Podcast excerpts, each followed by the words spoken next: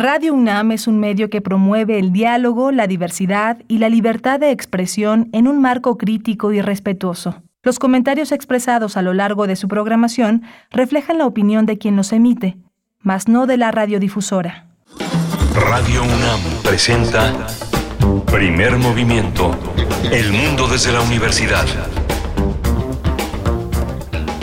Hola, buenos días. Ya son las 7.04 de la mañana aquí en el centro del país, las 6 cuatro minutos en Chihuahua, en Ciudad Cuauhtémoc y en Ciudad Juárez, tres ciudades que tienen una radio potente universitaria con la que nos enlazamos todos los días y de lunes a viernes de 6 a 7 de la mañana en el horario de Chihuahua, de 7 a 8 en el horario de la Ciudad de México.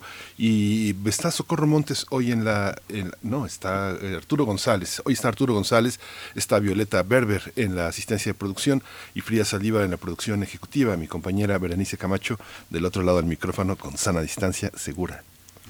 Con sana distancia y siempre con un gran gusto de poder encontrarnos cada mañana.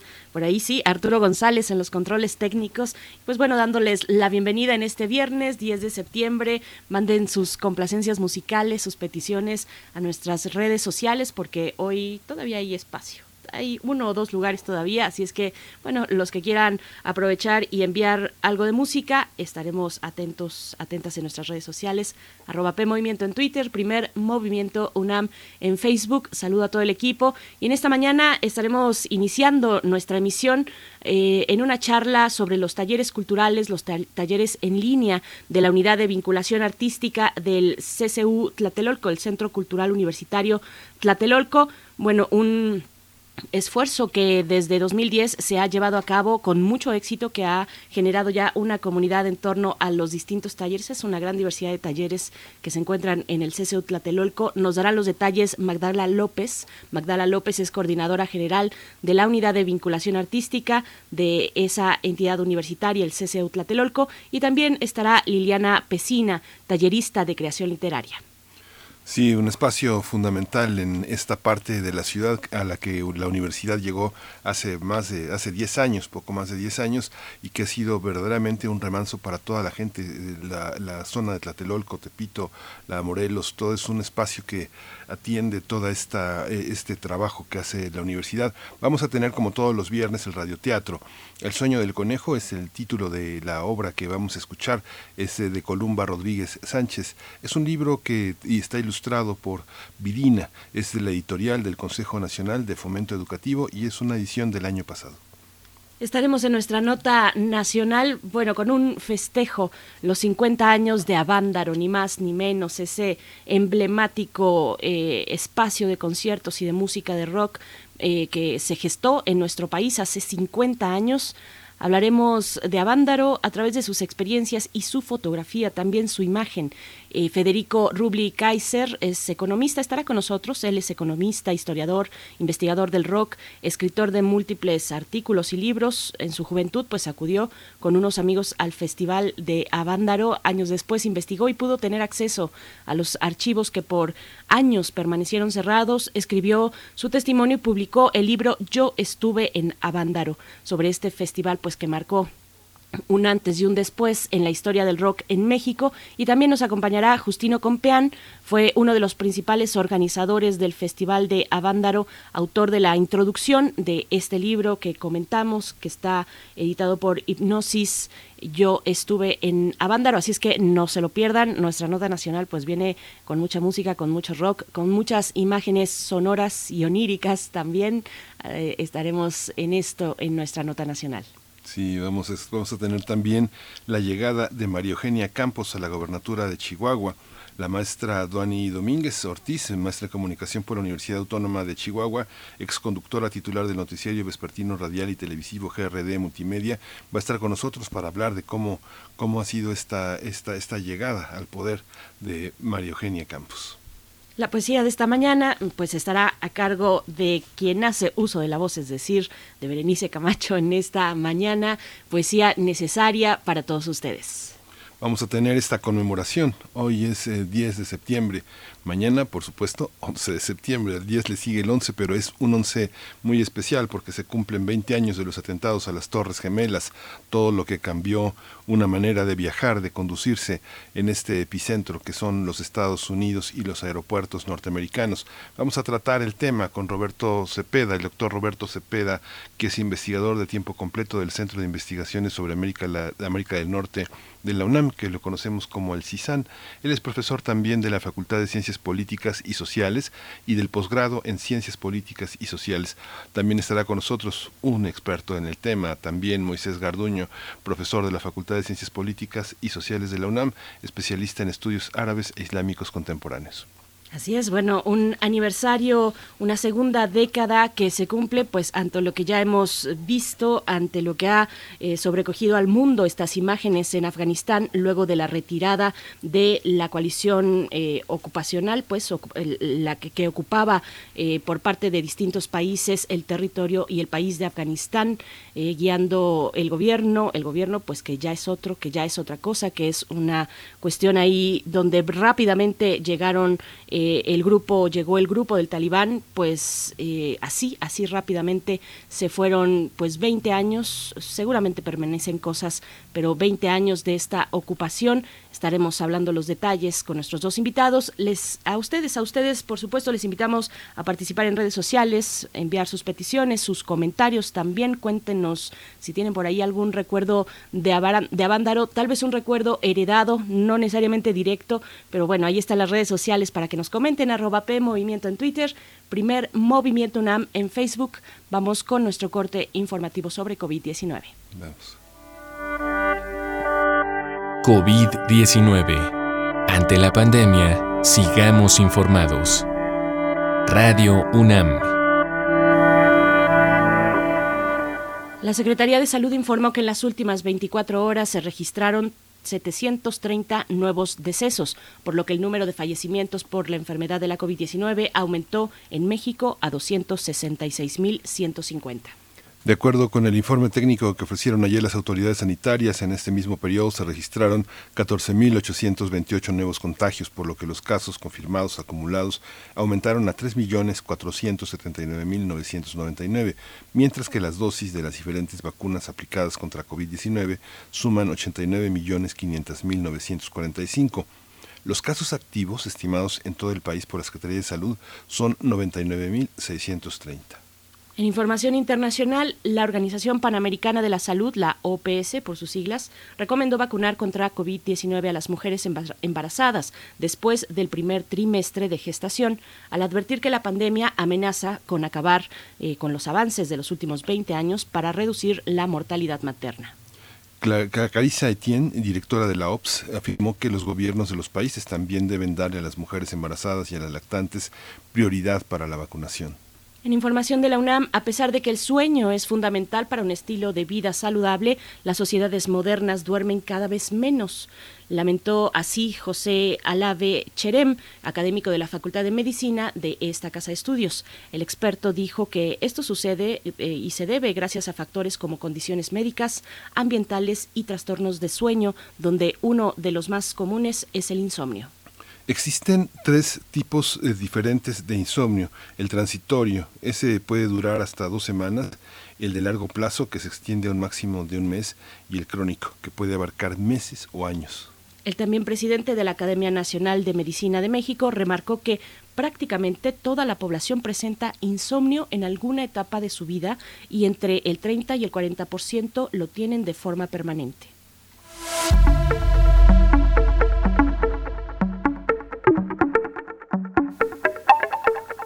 En el marco del programa México 500, Música UNAM invita a escuchar el podcast La Música de Dos Mundos, la música y el culto guadalupano, realizado por Ricardo Miranda, Monserrat Pérez Lima, Karen Ruiz y Oscar Haddad, que muestran la música que acompañó la devoción guadalupana. Este podcast está disponible a través de la plataforma de YouTube de Facebook, Twitter, Instagram y Spotify de Música UNAM. Así que son muchas las vías para acercarse. Eh, les invitamos a hacerlo y disfrutar pues en esta en este fin de semana de esta propuesta de Música UNAM. Vamos nosotros con música It Was a Good Day. Ice Cube está a cargo de esta canción.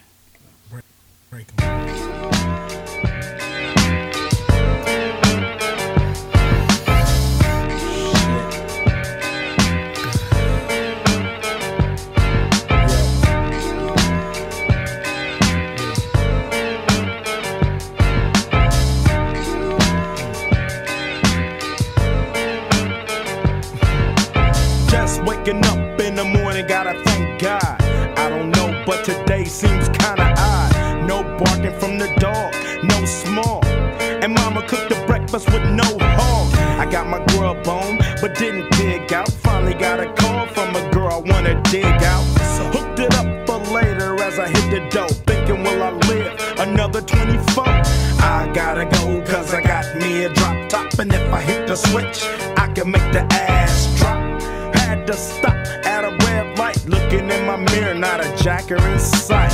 And everything is alright. I got a beat from Kim, and she can fuck all night. Called up the homies, and I'm asking y'all, which part are y'all playing basketball? Get me on the court, and I'm troubled. Last week, fucked around and got a triple double. Freaking niggas every way like MJ. I can't believe today was a good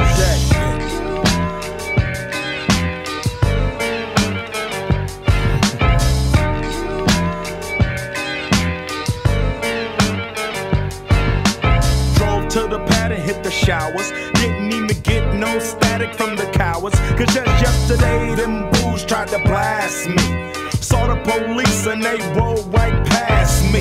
No flexing, didn't even look in a nigga's direction as I ran the intersection. Went to Show Dog's house, they was watching you on TV raps. What's the haps on the craps? Shake 'em up, shake 'em up, shake 'em up, shake 'em.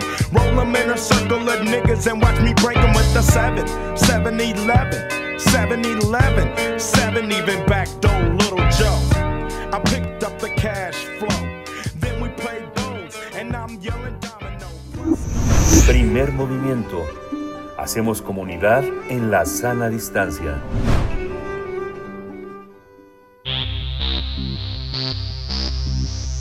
De festivales, ferias y más. Recomendaciones culturales. La Unidad de Vinculación Artística, UBA, del Centro Cultural Universitario Tlatelolco, es una escuela de artes especializada en procesos de iniciación artística y, vinculación comunitaria. Ofrece desde 2010 talleres de distintas disciplinas artísticas y culturales a niños, jóvenes, adultos y personas mayores. Con la llegada de la pandemia y las medidas de confinamiento, la UBA diseñó un programa de talleres en línea. Para este ciclo 22 se titula Tlatelolco, Zona de Utopías.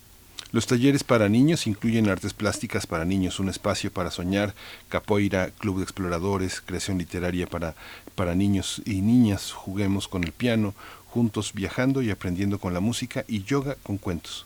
En el caso de los talleres para jóvenes y adultos, la oferta incluye Ashtanga, Vinyasa Yoga, bailes de salón, bordatopías, taller de bordado y collage textil, caderas libres, creación de repertorio para narradores orales, el gozo de contar cuentos, flamenco como expresión personal, formulación de proyectos artísticos y culturales, fotografías detonadoras de recuerdos, creación literaria para mayores de 50 años, entre muchos más. El proceso de inscripción se realiza en línea a través de la página tlatelolcounam.mx con la diagonal o la llamada slash UBA.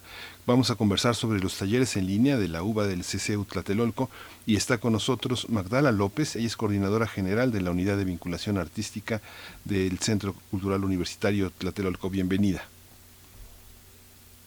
Magdala López, bienvenida. Ahí estás. Hola, ¿cómo están Berenice, Miguel? Bonita mañana, buen viernes. Gracias. Igualmente, para ti, Magdala López, estamos muy bien, pues con mucho eh, ánimo y mucho gusto de recibir así estos talleres de la UBA. Y también presentamos eh, a quien igualmente nos acompaña, Liliana Pesina. Ella es tallerista de creación literaria y te damos así la bienvenida, Liliana. Buenos días. Hola, muchas gracias. Buenos días. Buenos días a las dos.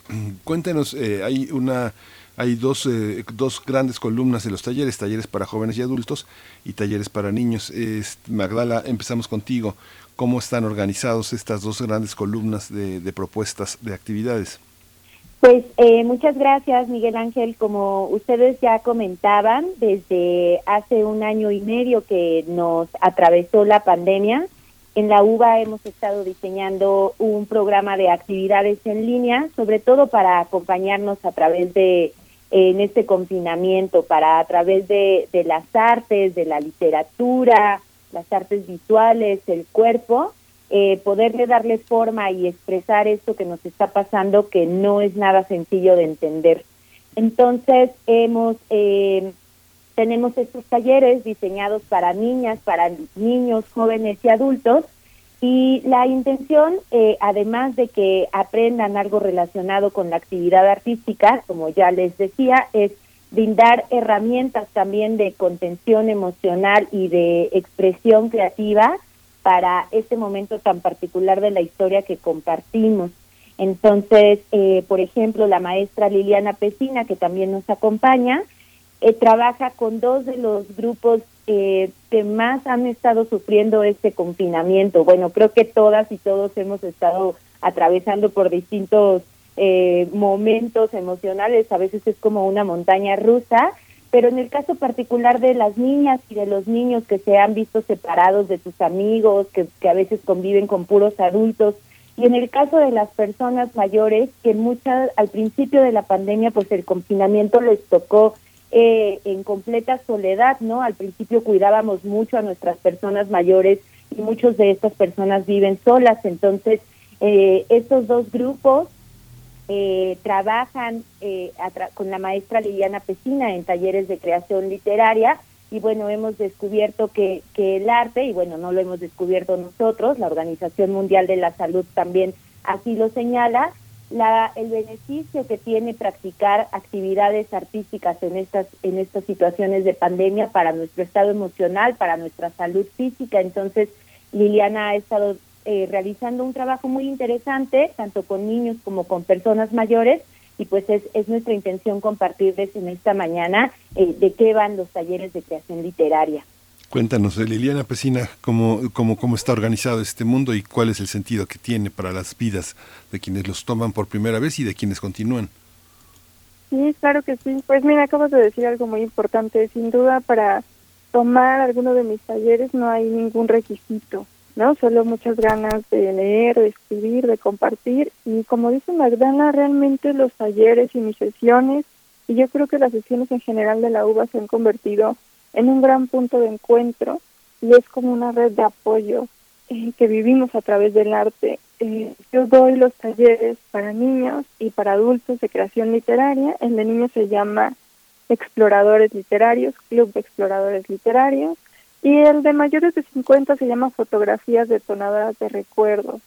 Y como dice Magdala, en el caso de los niños, uno pensaría que ya están hartos de conectarse y de escuchar al maestro y de compartir, pero ha sido una grata experiencia porque ha sido eh, lo opuesto, ¿no? Es un punto de encuentro donde no lo relacionan para nada con la escuela, donde conviven con otros niños de una forma mucho más libre, pero sin duda eh, va el toque artístico, donde tienen oportunidad de escuchar historias, donde tienen oportunidad de lanzar su creatividad al aire.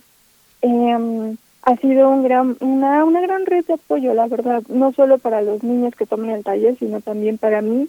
Y en el caso de los adultos mayores, eh, pues también ha sido eh, hasta cierto punto un lugar donde nos llenamos de esperanza y donde hay un motivo más por seguir. Y bueno, en el caso de los niños vemos cuento y poesía, con los adultos mayores vemos cuento y crónica, este ciclo lo vamos a dedicar solo a la crónica literaria. Y siempre, siempre, siempre tenemos algo que motiva a los alumnos a seguir, a volverse a conectar, a lanzar su creatividad al aire, a ir un poco más allá del arte, de la literatura, porque la literatura es nuestra base, pero de ahí también echamos un pequeño guiño a otras disciplinas para, para reforzar la creatividad y la literaria. Magdala López, bueno, este ciclo 22 llega luego de un pues un largo camino recorrido de la UBA a Tlatelolco con un aprendizaje ya acumulado. Eh, también han, han, logrado cohesionar una comunidad en torno a estos talleres. Cuéntanos un poco de esa experiencia, de esa vivencia. Aquí en este espacio nos interesa mucho eh, hablar y dar a conocer los procesos, los procesos creativos, eh, también logísticos, de organización, en este caso de gestores culturales, de talleristas. Cuéntanos un poco de esto, Magdala, por favor. Claro, eh, Berenice, pues mira, el lunes pasado, el 6 de septiembre, cumplimos 11 años, fue nuestro, nuestro cumpleaños y la verdad es que la uva es un espacio que está lleno de amor. Me da, bueno, no, no me da pena sonar cursi, pero ya como ustedes escucharon a la maestra Liliana, la forma en la que habla acerca de su taller, de la misma forma todo nuestro equipo de talleristas eh, posee este compromiso y este cariño por lo que hace. La verdad es que Tlatelolco es una zona magnética, o sea, no sé, algo tiene en estas capas históricas y culturales que te atrapa, o sea, estás allí y, sientes como si estuvieras en un desdoblamiento de la ciudad. Y la verdad es que el trabajo que hemos estado realizando con la UBA y la forma en la que la comunidad ha aceptado el espacio, un espacio en el que se sienten eh, seguras, un espacio en donde las familias comparten procesos de iniciación artística, un espacio también para las personas mayores, que Tlatelolco tiene un gran número de personas eh, mayores, como ya les decía, en muchos casos viviendo solas. Entonces, venir al centro cultural, venir a la UBA es un espacio donde se pueden encontrar pues con sus pares, un espacio que además está cobijado por la universidad, que eso también es muy importante que la, la universidad, eh, lo que representa, los valores, la forma en la que los, las universitarias entendemos el mundo, pues también está reflejado allí en la, en la UBA. Eh, la verdad es que antes de la pandemia eh, estábamos eh, ya en una dinámica bastante bien establecida, con dos ciclos de talleres al año, con casi cinco mil personas que atendíamos en el año, muchísimos talleres. Y después, ahora que hemos estado trabajando en línea, pues el reto ha sido que esa comunidad pueda conectarse también o que nos podamos encontrar en estos nuevos espacios eh, digitales. Mm, ha sido complicado porque, bueno, ustedes eh, seguramente también lo han vivido. A veces en la casa ya está el trabajo y también la escuela o terminas una reunión cuando ya te estás conectando a la otra, entonces ha sido un poco desgastante en ese sentido, pero creo que lo, lo hemos llevado bastante bien, sobre todo porque creemos que el arte nos ayuda a sensibilizarnos y a empatizar con, las, con nuestros eh, semejantes de una manera distinta. Nos ayuda a atender eh, lo que tenemos en común dentro de todas nuestras diferencias, lo que tenemos en común. Entonces, eso eh, creo que es eh, uno de los pilares más grandes sobre los que la UBA se sostiene y después el equipo tan capacitado y tan profesional de talleristas que comparten las distintas las distintas disciplinas y bueno, por supuesto la gente que viene, que ha hecho suyo el espacio a lo largo de estos 11 años y bueno, que esperamos que sean muchos años más, ya sea digital y ojalá que en 3D también, ya presencialmente en el espacio, porque yo en lo personal lo extraño mucho, es un espacio muy bonito, el edificio de del Centro Cultural es un lugar emblemático además para la arquitectura de, de la Ciudad de México, pero el espacio de la uva, su cafetería, su fuente, sus salones, eh, es algo que me gustaría que ustedes también conocieran en algún momento para que entendieran por qué lo extraño tanto. Magdala, por supuesto. Y, y sí, algo tiene Tlatelolco que cuando lo lo pisas, pues cuando lo habitas, sientes hasta en el cuerpo, se siente que, que, uno está ahí y no en otro lugar. Esa imantación que tiene el espacio de Tlatelolco. Eh, Liliana, te pregunto sobre el taller para, para adultos, fotografías detonadoras de los cuentos. Cuéntanos un poco de esto, cómo, cómo se llega de la imagen a la, a la escritura.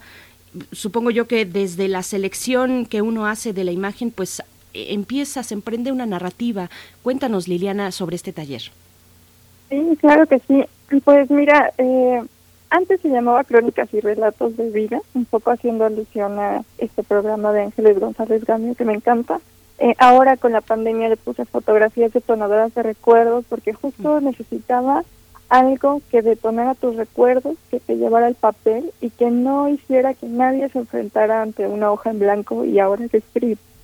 Entonces, eh, sí, justo mi proceso es una selección de lecturas bastante contemporáneas porque me gusta que la gente se identifique de alguna manera con lo que está leyendo, con, con el escritor, escritora.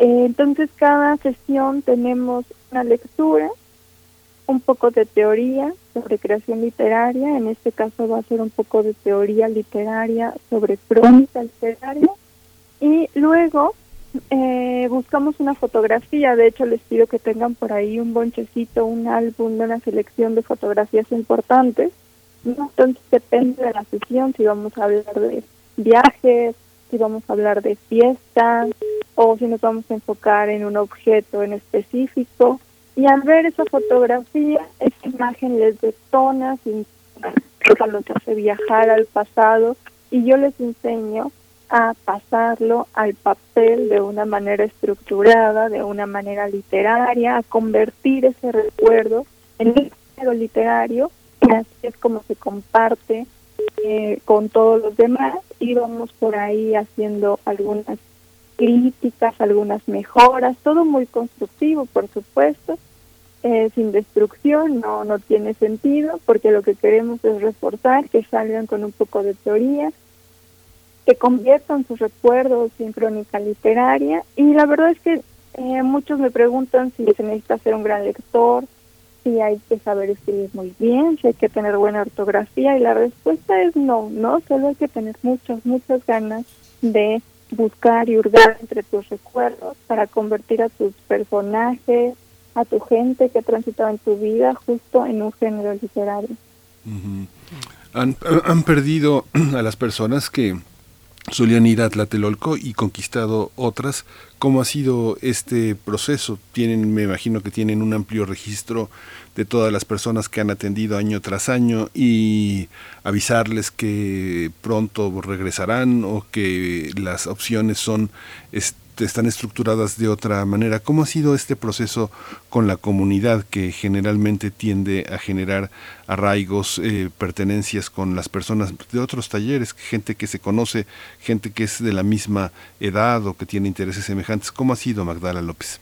Pues mira, el, el año pasado, sobre todo que estábamos apenas eh, en, en, esta incertidumbre de cómo, cómo nos íbamos a organizar trabajando en lo digital, eh, pues sobre todo en el caso de las niñas y los niños, los jóvenes que estaban eh, también teniendo sus clases en línea, teniendo los acercamientos con las plataformas en las cuales iban a tomar clases, sí fue un poco saturado, fue un poco confuso para las personas, se tuvo que dar prioridades a, otras, eh, a las actividades escolares, ¿no? Para que los niños estuvieran eh, conectados. Entonces allí, digamos que sí, sí tuvimos una eh, falta de cohesión con la comunidad con la que normalmente trabajamos, la comunidad UBA, y, y, nos tomamos también nosotras, el equipo de la coordinación, el equipo de talleristas, nos tomamos unos un par de meses para replantear cómo íbamos a trabajar, porque no queríamos que fuera una sesión, una videoconferencia aburridísima de dos horas donde el maestro está eh, explicando y entonces tú ya estás perdido entre tantas pantallas y cansado porque además eh, las actividades en línea, las videoconferencias a mí en lo personal me cansan muchísimo, o sea, después de media hora ya tengo los ojos hinchados y necesito parar. Entonces nos pusimos a revisar nuestros procesos de aprendizaje, cómo estábamos diseñando esos procesos de aprendizaje y cómo eh, las herramientas digitales iban a ser el medio y la herramienta, cómo eso iba a modificar los procesos, ¿no? Porque, por ejemplo, en los talleres de danza, los talleres de escultura, donde la manipulación eh, en 3D, o sea, un taller de cuerpo donde tú tienes que bailar, donde la maestra los tiene que estar viendo moverse, eso no es tan fácil de, de, procesar a la, al, al campo digital, ¿no? Pero es justamente esta revisión que tenemos con los talleristas, este proceso de acompañamiento, de rediseño, de compartir herramientas técnicas, metodológicas, pero también personales, ¿no? Tenemos muchos espacios de encuentro entre talleristas donde platicamos eh, cómo nos está yendo, cómo nos estamos sintiendo. Por ejemplo, algo que encontramos para los talleres de los niños en estas sesiones eran esos filtros o herramientas que te da el Zoom para que te pongas eh, sombrero, pico de unicornio, ¿no? Estas cosas para los talleres para con los niños y bueno, también para los jóvenes resultaron ser unas cosas muy pequeñitas, pero que daban mucho cambio en la sesión para que los niños no se aburrieran y continuaran enganchados con lo que estaba sucediendo. Y, y, bueno, ese, ese aprendizaje, bueno, ha sido lento, la verdad es que lo hemos, hemos tratado de llevar con la mayor paciencia posible porque las cosas están cambiando de manera muy vertiginosa y también hay mucha incertidumbre en el ambiente. Y, pero por otro lado, estar en línea también nos permitió eh, conectar con gente que no estaba cerca de Tlatelolco, con gente que no vive en la ciudad y con gente incluso que no vive en el país entonces eso ha sido muy satisfactorio también para nosotras, eh, poder eh, llevar el sabor de la uva a otros espacios y también contrastarlo con otras realidades, porque a veces nosotras como capitalinas eh, damos por hecho muchas cosas. La verdad es que tenemos una oferta muy amplia, creo que a nivel de ejercicio de la cultura en la Ciudad de México, bueno, pues ustedes aquí lo lo muestran en todos sus programas. La UNAM en sí misma tiene una red muy amplia de difusión cultural, pero eso no es lo mismo en otros estados del país, no es lo mismo en otros países. Por ejemplo, tenemos algunos compañeros centroamericanos que, bueno, están maravillados con el espacio, con lo que nosotros hacemos y sobre todo con la flexibilidad que tienen los espacios como la UBA, en donde no tienes que tener eh, un perfil previo, no tienes que no te tienes que cumplir con ciertos requisitos, sino únicamente contar con el deseo genuino de aprender algo nuevo y compartirlo con las personas con las que eh, asistes al taller. Entonces, ha habido, pues sí, mm, no, no quiero llamar pérdidas, pero pues hemos, hemos perdido el contacto físico, hemos perdido eh, el ritmo de trabajo, sobre todo que siento que ya habíamos estado estableciendo. Y, y una cosa, bueno, que sí en personal lamento es que personas en condiciones de mayor, mayor vulnerabilidad con las que también trabajábamos, por ejemplo, personas en situación de migración, personas en condición de calle, trabajábamos también con un albergue que está muy cerca de Tlatelolco que, que trabaja con personas trans, con personas liberadas, pues este, estas personas no tienen acceso fácilmente a, Internet, no tienen acceso fácilmente a la computadora y, con ellas sí que hemos perdido comunicación, hemos intentado estar cerca, pero la verdad es que eh, la realidad y la rapidez con la que esta pandemia nos, nos exige reaccionar, pues sí nos ha hecho perder el contacto, pero bueno, confío en que cuando regresemos al espacio, podamos volver a tejer esta, estos lazos con, con estas personas que les menciono.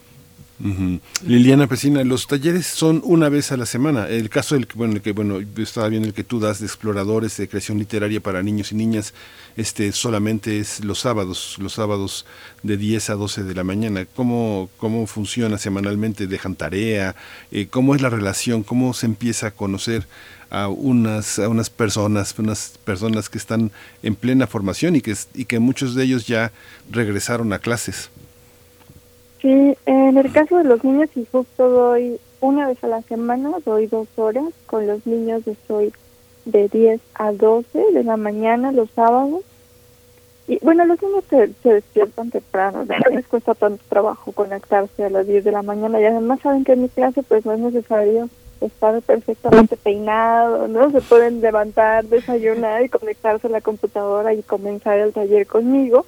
Y ha sido una grata experiencia, sobre todo con los niños, porque además de, como ya dije, se ha convertido en un espacio de encuentro para, eh, para decir hasta cómo se sienten, cómo les ha ido en la escuela, si ya están cansados, ¿no? Pareciera que es algo extra, ¿no? No es algo completamente formal, pero sí tienen conciencia de que es algo que los acerca a una disciplina artística, que en este caso es la literatura, la creación literaria, y además creo que se han dado cuenta que la creación literaria no es aburrida, que no es estática, y también por eso el nombre de Club de Exploradores Literarios, porque la mayoría de los niños que toman el taller pues igual están en cierto confinamiento. Entonces, realmente nos convertimos en exploradores. Cada sesión juntamos una insignia que se va pegando en una banda que los niños portan cada taller.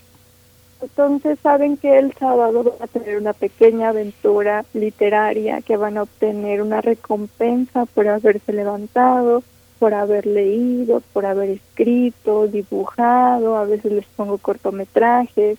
Entonces creo que nuestro punto de encuentro eh, ha sido muy respetuoso, muy libre, muy creativo.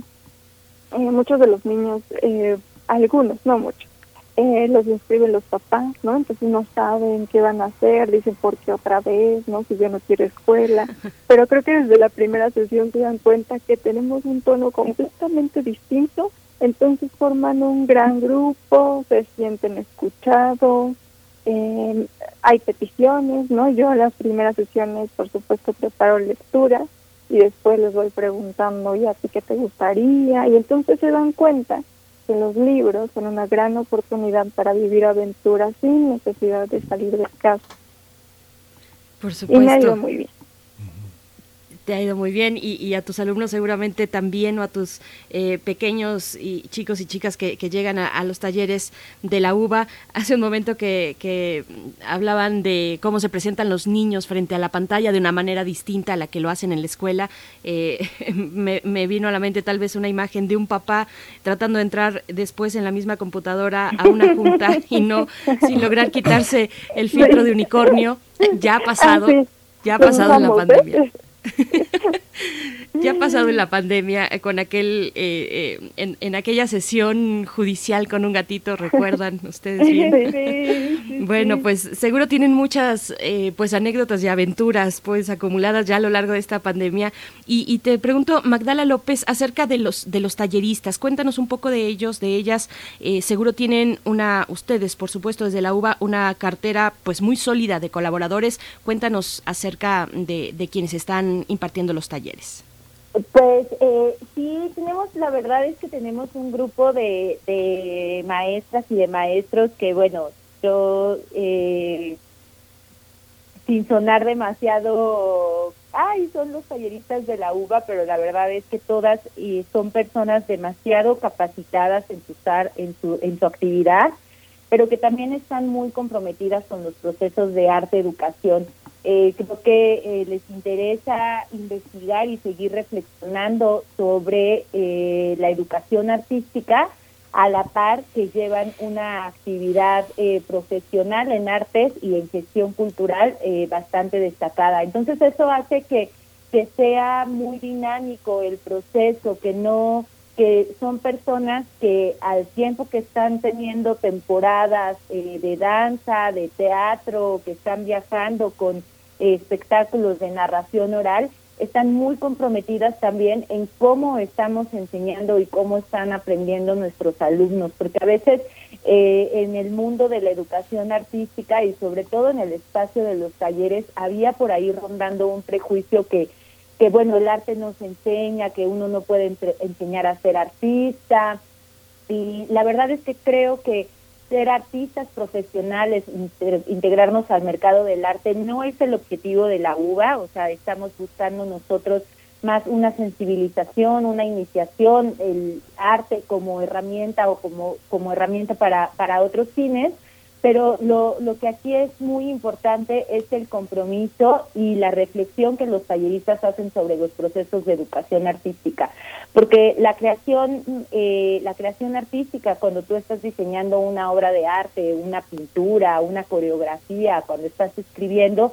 tiene eh, similitudes con, con el proceso de educación pero también tiene algunas diferencias. Entonces hay algo sobre todo en la escucha, en la atención a quien te está recibiendo y en incorporar los intereses de esas personas que te van a recibir, en este caso los estudiantes, al diseño metodológico. Entonces nosotros eh, como estamos, como ya decía Liliana, eh, la maestra Liliana Pesina, mm, preocupadas por cambiarle el tono al proceso de educación, porque no queremos que sea una cosa rígida, como de tienes que tener tal cuerpo para bailar, o si no mides un 80 no puedes ser bailarina de folclore, o esas cuestiones que a veces en la academia sí existen, cada vez menos por fortuna, pero sí existen. Eh, nosotras trabajamos mucho en, en el grupo docente, trabajamos mucho entre talleristas para diseñar cuál va a ser nuestro camino. Y la verdad es que la UBA pues es un espacio muy flexible y muy fértil porque casi que cada ciclo podemos rediseñar la propuesta y aprender del anterior. ¿no? Nos funcionaron los filtros de Zoom, hay que probarlos otra vez, pero a veces te puedes enfrentar con un grupo que no le interesa eso, que tiene unas convicciones distintas y entonces tú como tallerista, ¿qué herramientas tienes? Y, y les decía, sobre todo de escucha y de atención a las necesidades de ese grupo para modificarlo. Entonces, eh, la verdad es que esta disposición que tienen los maestros al proceso pedagógico del arte, porque eh, y ahora sumándole digital, que no, no es una fórmula sencilla de resolver, pero creo sobre todo que hay mucho compañerismo, que hay mucha eh, camaradería, ¿no?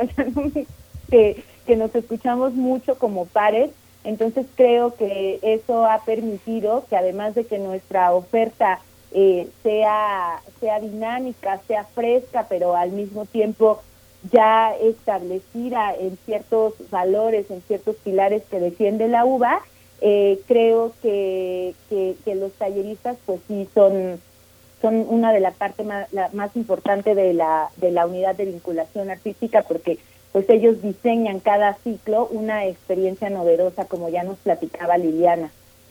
por supuesto.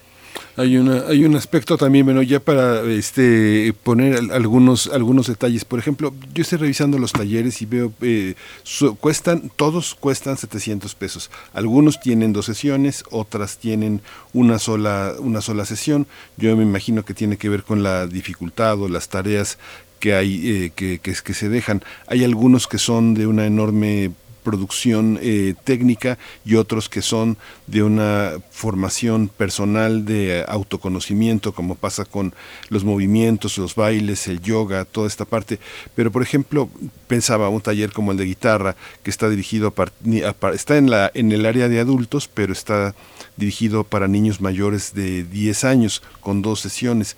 Pero, ¿cómo hay talleres que se pueden ser para jóvenes y adultos? ¿O cómo, cómo nos sugerirías tomar una ruta de entendimiento si uno quiere ocuparse, una persona jubilada o una persona que tiene un trabajo de medio tiempo? Muchos son entre semana, en horarios de 3 a 4, de 2 a 3. Eh, son horarios que se pueden aprovechar tiempos libres, me parece que tienen un diseño en ese sentido, Magdala. Cuéntanos un poco cómo puede uno acceder a ellos. Yo lo, lo, lo primero que en esta ruta que, que, tú propones, yo lo primero que les, les propongo es que eh, pensaran qué es lo que quieren aprender, ¿no? ¿Qué, qué es eh, ese gusanito de hacia las artes? Porque todas lo tenemos eh, algo que, que este año o en este momento de nuestras vidas queremos aprender y con base en eso revisar las opciones.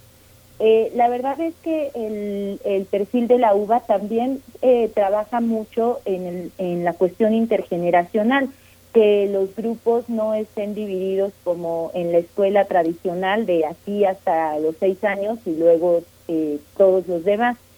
Eh, hay procesos más cuidados en el caso de las niñas y de los niños, donde sí los grupos están, están cerrados hasta cierta edad, pero en las disciplinas, en, en, en, los, en las situaciones de lo posible, procuramos que haya también intercambio entre jóvenes, adultos, adultos mayores, porque eso también enriquece el proceso. Entonces, una vez que hayan definido qué es lo que quieren aprender y que eh, revisen si hay algún taller que se acerca y si no lo hay, por favor que nos lo que nos escriban, porque también nosotras prestamos mucha atención a lo que nuestra comunidad va pidiendo. Eh, así llegó el taller de bordado, por ejemplo, así se está el taller también de realidad aumentada, que han sido deseos de la misma comunidad propuestas que después han tomado los talleristas para rediseñar eh, la, la, oferta. Entonces, eh, hay una cuestión también con los horarios, ahora que tenemos los horarios un poco modificados, creo que ya hemos ganado un poco de estructura en este año y medio que llevamos en casa, pero también las, las sesiones en su mayoría son sincrónicas, está el tallerista acompañándolos, pero también tenemos unos eh, unas aulas virtuales en las cuales se van subiendo los materiales, las sesiones y a veces no pueden tomar alguna sesión, si se alargó una punta y no se pudieron meter al taller de guitarra, el material se va quedando allí, permanece en, en la nube durante todo el ciclo y bueno, siempre con la confianza de que tanto el tallerista como el resto de los compañeros pues van a estar allí para apoyarnos en caso de que vayamos eh, perdiéndonos de algún conocimiento, porque eso es algo muy importante que también trabajamos, ¿no? El sentido de comunidad, cómo los unos a los otros nos podemos ayudar en este proceso que compartimos. Y, y bueno, la oferta es muy amplia, como ustedes ya lo, lo mencionaban, son más de 30, 30 alternativas las que nosotros tenemos para ustedes. Y, y si no tienen claro cuál es el, la disciplina artística que les gustaría aprender, les, propongo que seleccionen el que más eh, curiosidad les da o al que menos le entiendan porque seguro los va a sorprender. Eh, a mí así me pasó, por ejemplo, con el taller de caderas libres, que es un taller que está eh, en, enfocado a los géneros urbanos, donde bailamos eh, reggaetón, dancehall, ¿no? Los eh, por la tarde los viernes y bueno, pues ya es el desfogue de la semana y la verdad es que uno termina así como sedita lista para dormir, pues porque ahora no podemos salir a fiestear, ¿no? Entonces fiesteamos enfrente de nuestra pantalla y, y bueno, ya con eso se, se cierra la semana, así que ojalá que nos puedan acompañar en nuestros talleres. Magdala, ¿hay, hay perreo, perdón, pero nada más preguntar, ¿hay perreo en la uva? Hay perreo, hay perreo porque, porque porque la autoestima hasta arriba y el perro hasta abajo. Oye, Liliana Pesina, hay una, hay una, para los talleristas, como comentas, uno puede darse una probadita de quiénes son los talleristas. Estaba viendo los trabajos de, eh, de Liliana Pesina que están accesibles tanto en YouTube como en el propio trabajo de Tlatelolco. Son muy interesantes y son puntos de llegada, puntos de eh, que uno puede darse cuenta a dónde puede llegar acompañado de esa mano. Cuéntanos brevemente, eh, eh, Liliana, cómo, cómo está organizado el trabajo, tu trabajo, el trabajo que has hecho con otros alumnos, cómo podemos consultarlo, qué hay. Sí, claro que sí. De hecho, en la página de la UPA también tenemos un blog, ¿no? Y ahí están todos los enlaces donde sí justo pueden darse una probadita de lo que hemos hecho eh, con niños y con adultos. Tenemos lecturas dramatizadas que hemos hecho en Torre Tlatelolco, en el blog tenemos ahí publicadas algunas historias, eh, tenemos algunos libros, entonces sí, pueden darse una pequeña probadita y escuchar las voces de otras personas con las que puedes compartir para saber de qué va, de qué van los talleres. Y sabes que algo muy importante que se me olvidó decir es que yo no dejo tarea, porque eso nos asusta. no hay tarea, ni para los niños ni para los mayores de 50 años hay tarea. Entonces, eh, ya se acostumbran a que cada sábado a cierta hora sus ojos, sus manos, su cuerpo se va a dedicar a chambear, a leer, pero luego me pueden guardar en su cajoncito los sábados, ¿no? Y sacarme exclusivamente cada sábado de tal hora a tal hora. Ya por ahí uno que otro curioso abre el cajoncito entre semana porque no resiste, pero ya depende de cada quien. La tarea es desear que, sí, que, llegue, que llegue el sábado, ¿no? Claro que sí, claro que sí. Un, señor por ahí luego me decía, ay, me quedo bien prendido con la que Y yo decía, claro, de eso se trata, ¿no? Que, que ansíen que llegue ese sábado, hay cierta hora para para volver a escucharse, porque también eso es muy importante, ¿no? No solo eh, son escuchados, sino que comparten historias con los demás, tanto con los niños como los adultos, ¿no? Escuchas otras voces y un poco te saca de tu mundo y eso ha sido muy, muy grato para todos, no solo para mí. Pues les deseamos el mejor de los de los ciclos, este ciclo 22 de los talleres de la uva, eh, pues que han generado, mm, sobre todo con, con, tanto con tanto cariño y con tanto amor, de manera tan amorosa, eh, pues estas propuestas para, para el público en general. Eh, Magdala, por último, bueno, ahí que, ya que decías, ustedes van sondeando a, a, quienes se acercan, yo pido un taller de tarot, de tarot como, como detonador de la escritura, por favor. Anotado lo puedan tener por ahí en algún momento. Pero bueno, ya por último, nos queda un minutito. Cuéntanos de las maneras para acercarnos, para inscribirnos, las fechas, límites para la inscripción, los costos. Magdala, por favor. Pues eh, sí, mira, a través de nuestra página de internet, platelolcounam.mx, diagonal UVA, allí ustedes van a poder conocer todos los talleres y el proceso de inscripción que se puede eh, realizar desde la aplicación de, de, su banco, ¿no? Desde su banca móvil. Eh, nosotros les vamos a mandar un enlace para comenzar eh, las clases. Iniciamos el 20 de septiembre, o sea, ya estamos a nada de arrancar. Las inscripciones finalizan la próxima semana, el 17. Ya, ya mencionaba Miguel Ángel que eh, la cuota en todos los talleres es de 700 pesos tenemos ahí algunas membresías para compartir con la familia o para tomar eh, más de un taller. También eh, las, las pueden revisar en nuestra página y en todas las redes sociales nos encuentran como unidad de vinculación artística y también a través del Centro Cultural Universitario Tlatelolco. De verdad que nos va a dar mucho gusto que nos acompañen en este ciclo 22, nuestra zona de utopía.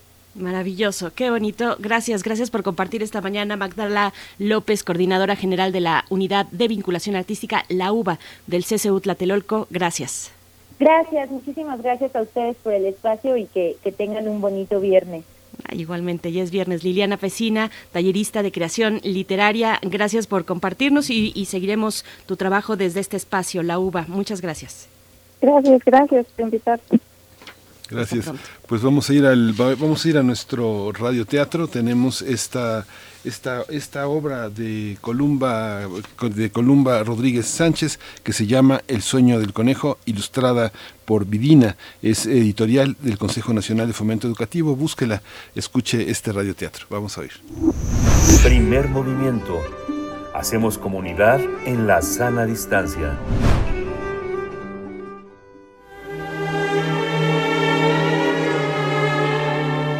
Teatro, teatro, teatro. Corre el telón y disfruta de la función.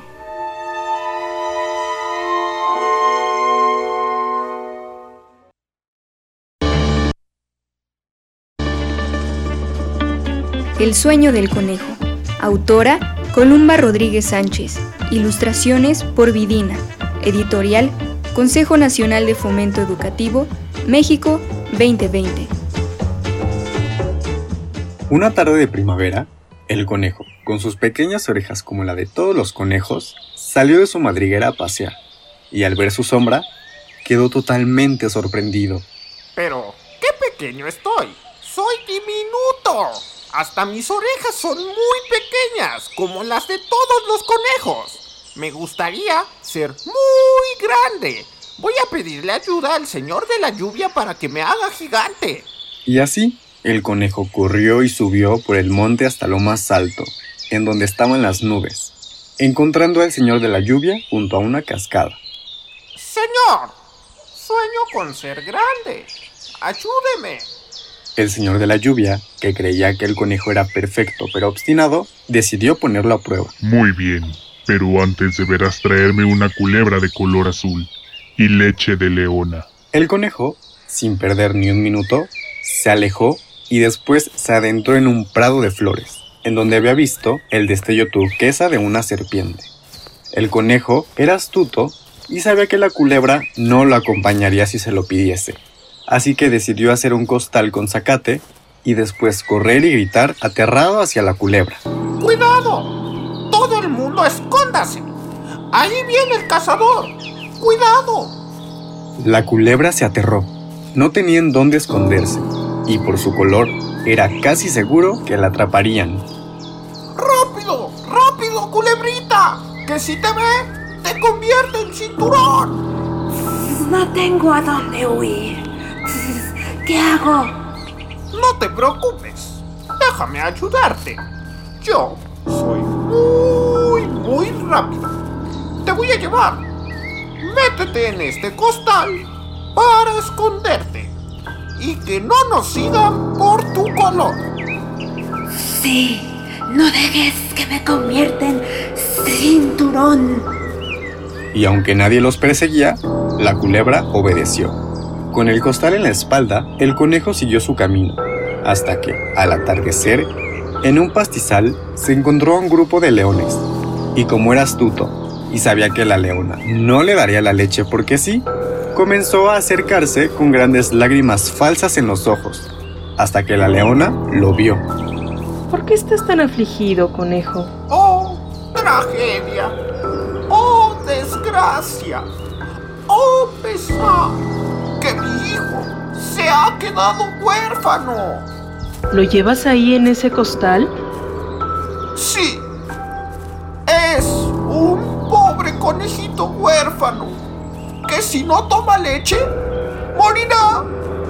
El conejo comenzó a mecer a la culebra en su bolsa, viendo a la leona, que también era madre, de reojo. Y al ver que no era suficiente, lloró con más fuerza. ¡Oh! ¡Ya se murió! ¡Ay, no! ¡Ah! ¡No! ¡Se movió! Sigue vivo, pero morirá si no le das un poco de tu leche. Y la leona accedió. Por la noche, el conejo regresó con el señor de la lluvia y dijo solemne, ¡Señor! ¡Señor! ¡Traigo lo que me pediste! El señor de la lluvia, orgulloso del conejo, decidió develar la enseñanza que pensaba darle detrás de todo esto. Ya veo. Muy bien. Querías ser más grande, ¿verdad? Pero antes de eso, dime, ¿por qué quieres ser más grande? Si así como eres, pequeñito, logras todo lo que te propones. El conejo era astuto, pero también demasiado necio, así que miró ofendido al señor de la lluvia y le gritó. ¡Quiero ser grande! ¡Tú me lo prometiste! ¡Cumple tu promesa! Y el señor de la lluvia, al ver que no cedería, decidió darle una lección al conejo por ser tan testarudo. En ese momento, asintió sonriendo, lo tomó de las orejas y le dio tres jalones. Listo, ya terminé. El conejo, emocionado, corrió a ver su sombra y entonces pensó alegre. ¡Oh! ¡Ya soy bien grande! ¡Sí! Sin darse cuenta de que su cuerpo seguía pequeño y lo único que había crecido eran sus orejas, tal como lo conocemos ahora.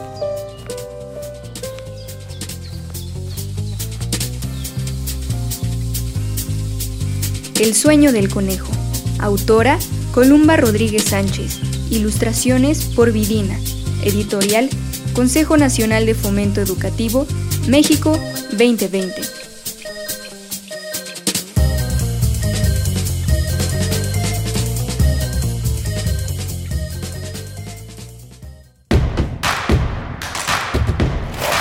Síguenos en redes sociales. Encuéntranos en Facebook como Primer Movimiento y en Twitter como arroba PMovimiento. Hagamos comunidad.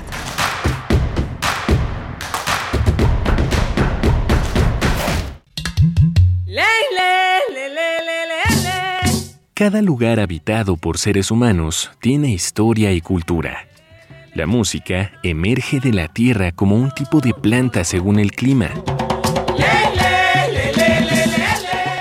Se alimenta de costumbres, ritos, instrumentos, sensaciones y pensamientos. ¿Quieres escuchar los sonidos de la tierra? Iniciemos el camino sin brújula, todos los domingos de julio a las 18 horas por Radio UNAM. Conoce al mundo por su música. Radio UNAM, Experiencia Sonora.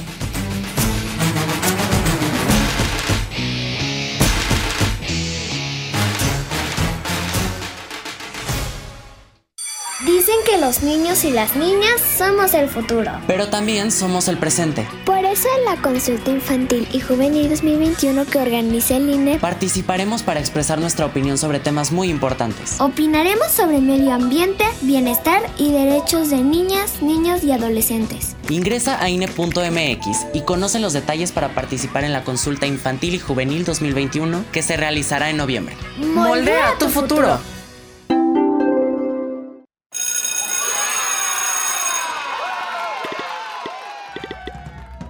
Llegó el momento. Regresamos a la escuela. Hay tres medidas de cuidado. Casa, entrada de la escuela y salón de clases son una medida para el oportuno reconocimiento de los síntomas de enfermedades respiratorias en los miembros de la comunidad escolar. Si una persona presenta síntomas, debe acudir a la unidad médica que le corresponda, porque es un lugar seguro. Regresamos a la escuela. Gobierno de México. Acciones UNAM 2021. Para enfrentar esta pandemia, las facultades de Psicología, Medicina y otras entidades académicas de la UNAM pusieron en marcha el programa Mi salud también es mental ante la COVID-19, que brinda atención psicológica de primer nivel a distancia para toda la población que lo requiera durante esta emergencia sanitaria. Han sido atendidos ya decenas de miles de pacientes. Acciones UNAM. Somos la Universidad de la Nación. Queremos escucharte. Llámanos al 55 36 43 39 y al 55 36 89 89. Primer movimiento. Hacemos comunidad. Muy buenos días, bienvenidos, bienvenidas a nuestra segunda, segunda hora de transmisión. Es una transmisión en vivo a través del 96.1 de FM, del 860 de AM, en www.radio.unam.mx. También estamos ahí eh, en contacto con ustedes. Igualmente nos sumamos en este momento a la eh, transmisión del 104.3 en la radio Nicolaita. Saludos a Morelia en esta mañana que se encuentra allá en cabina en Ciudad de México, en la colonia del Valle, Adolfo Prieto, eh, está Violeta Berber en la asistencia de producción, un poquito más a distancia Frida Saldívar en la producción ejecutiva y Arturo González en los controles técnicos. Les saludamos esta mañana por parte de todo el equipo, Miguel Ángel Quemain en los micrófonos. Buenos días, Miguel Ángel. Hola, Berenice Camacho, buenos días. Buenos días a todos nuestros radioescuchas, a nuestros amigos de la radio Nicolaita allá en Morelia, Michoacán, haciendo lo suyo, sumados en esta hora de 8 a 9 a, esta, a esta producción, a este esfuerzo que hacemos todos los días en Radio UNAM. Vamos a tener eh, eh, 50 años de Avándaro a través de la fotografía, un bello libro que ha editado Trilce una editorial dedicada a hacer objetos eh, este, imperecederos, eh, objetos permanentes que son como este libro. Vamos a, vamos a conversar con Federico Rubli Kaiser. Él es economista, investigador, historiador del rock. Ha escrito eh, múltiples artículos y libros dedicados a su, a su pasión. De joven estuvo en Avándaro y eso fructificó, germinó y pudo hacer este, esta serie de testimonios y trabajos sobre eh, Avándaro. Yo estuve en Avándaro. También estará Justino Compeán, uno de los principales organizadores del Festival de Avándaro, autor de la introducción del libro, un libro que está lleno de nombres y de referencias. Unos florecieron, otros se marchitaron. Muy interesante esta, esta visión que ahora nos ofrece esta, este, este recuento de la historia del rock mexicano. 50 años de Avándaro. Después tendremos en nuestra nota del día la llegada de María Eugenia Campos a la gubernatura de Chihuahua. Vamos a conversar al respecto con la maestra Doani Domínguez Ortiz. Ella es maestra en comunicación por la Universidad Autónoma de Chihuahua, ex conductora titular del noticiario vespertino radial y televisivo de GRD Multimedia. Estaremos eh, pues con ella analizando los, los detalles de este cambio en la gubernatura del estado. Sí. Así que bueno, vamos a tener también en, el, en, la hora que sigue la poesía en voz de Berenice Camacho y vamos a atender también los 20 años de los atentados a las Torres Gemelas en Nueva York, en Estados Unidos, con el doctor Roberto Cepeda, investigador de tiempo completo del CISAN, y con Moisés Garduño, también profesor de la Facultad de Ciencias Políticas y Sociales de la UNAM, uno de nuestros grandes especialistas en estudios árabes e islámicos contemporáneos, como ustedes saben, como ustedes, muchos de ustedes lo han escuchado, lo han seguido, y bueno, es Moisés Garduño es una, una, una figura importante en este contraste que vamos a hacer con nuestros dos invitados. Definitivamente. Y pues bueno, les invitamos a seguir escribiendo en redes sociales. Ya lo hacen así varios de nuestros radioescuchas eh, que quiero saludar. R. Guillermo está por acá, Alfonso de Alba Arcos, Rosario Durán Martínez también nos escribe, Flechador del Sol, Carmen Valencia, eh, Miguel Ángel Gemirán siempre, siempre desde muy temprano está compartiendo en redes sociales. Gracias Miguel Ángel Gemirán, un saludo para ti. Alfonso de Alba Arcos, que ya habíamos mencionado, Esther Chivis, bueno, toda esta comunidad que también se hace presente, igual que Oscar Uzumaki Gon, que se hacen presentes a través de las redes sociodigitales, arroba P Movimiento, así estamos en Twitter y en Facebook, primer Movimiento UNAM. Vámonos ya, si la producción nos da luz verde, con nuestra nota nacional a Vándaro 50 años. Primer movimiento. Hacemos comunidad con tus postales sonoras. Envíalas a primermovimientounam.com arroba gmail.com. Nota Nacional. El rock, el rock, en México tuvo su apogeo en el Festival de Vándaro, pero la gloria duró un breve momento tras la campaña de desprestigio que hubo en contra de la juventud y de este género. Recordemos que en los periódicos de septiembre del año 1971, las portadas decían que se trató de un festival del vicio, donde hubo un infame éxtasis de inmoralidad, así como encueramiento, marihuaniza, degenere sexual, mugre, pelos, sangre. A 50 años y con el fin de celebrar el evento que estremeció al sistema, Trilce Ediciones lanzó la reedición del libro Yo estuve en Avándaro, que reúne fotografías de Graciela Iturbide, un prólogo de Luis de Llano, un texto de Justino Compeán, así como el análisis y reflexiones del especialista en rock Federico Rubli. Además, algunos fundadores y nuevos valores eh, generacionales conmemorarán este evento para dignificar la escena del género rebelde nacional mediante una serie de actividades virtuales que se realizarán los días 11 y 12 de septiembre. Va a ser un encuentro en línea a través del sitio www.festivalavándaro.com cuya agenda contempla conciertos, así como una larga lista de conversatorios entre especialistas, músicos, rockeros y personajes que participaron. Pues vamos a conversar esta mañana sobre eh, los 50 años, el 50 aniversario de este festival Avándaro y el libro, el libro titulado Yo estuve en Avándaro. Este día nos acompañan para este propósito celebratorio Federico Rubli Kaiser. Él es economista, historiador, investigador del rock, escritor de múltiples artículos y libros.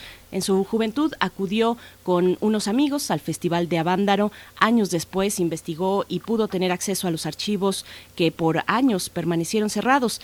Escribió su testimonio y publicó el libro Yo estuve en Avándaro sobre el festival que marcó un antes y un después en la historia del rock en México. Federico Rubli Kaiser, gracias por estar aquí. Bienvenido esta mañana a Primer Movimiento y felicidades por, por este recorrido sobre el rock y la rebeldía y la cultura musical en México. Eh, gracias, Federico. Buenos días. Mucho gusto, muy buenos días. Un placer estar con ustedes. Gracias, buenos días.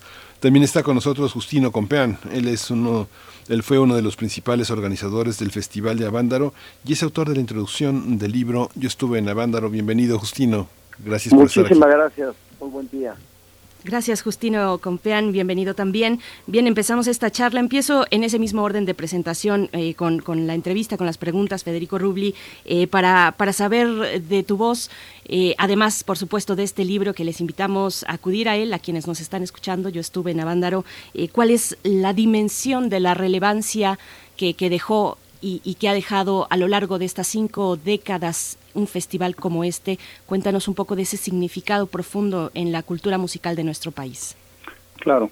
Eh, bueno, sin duda, Avándaro fue un parteaguas en el desarrollo del rock nacional. Claramente hay un antes de Avándaro y hay un después de Avándaro.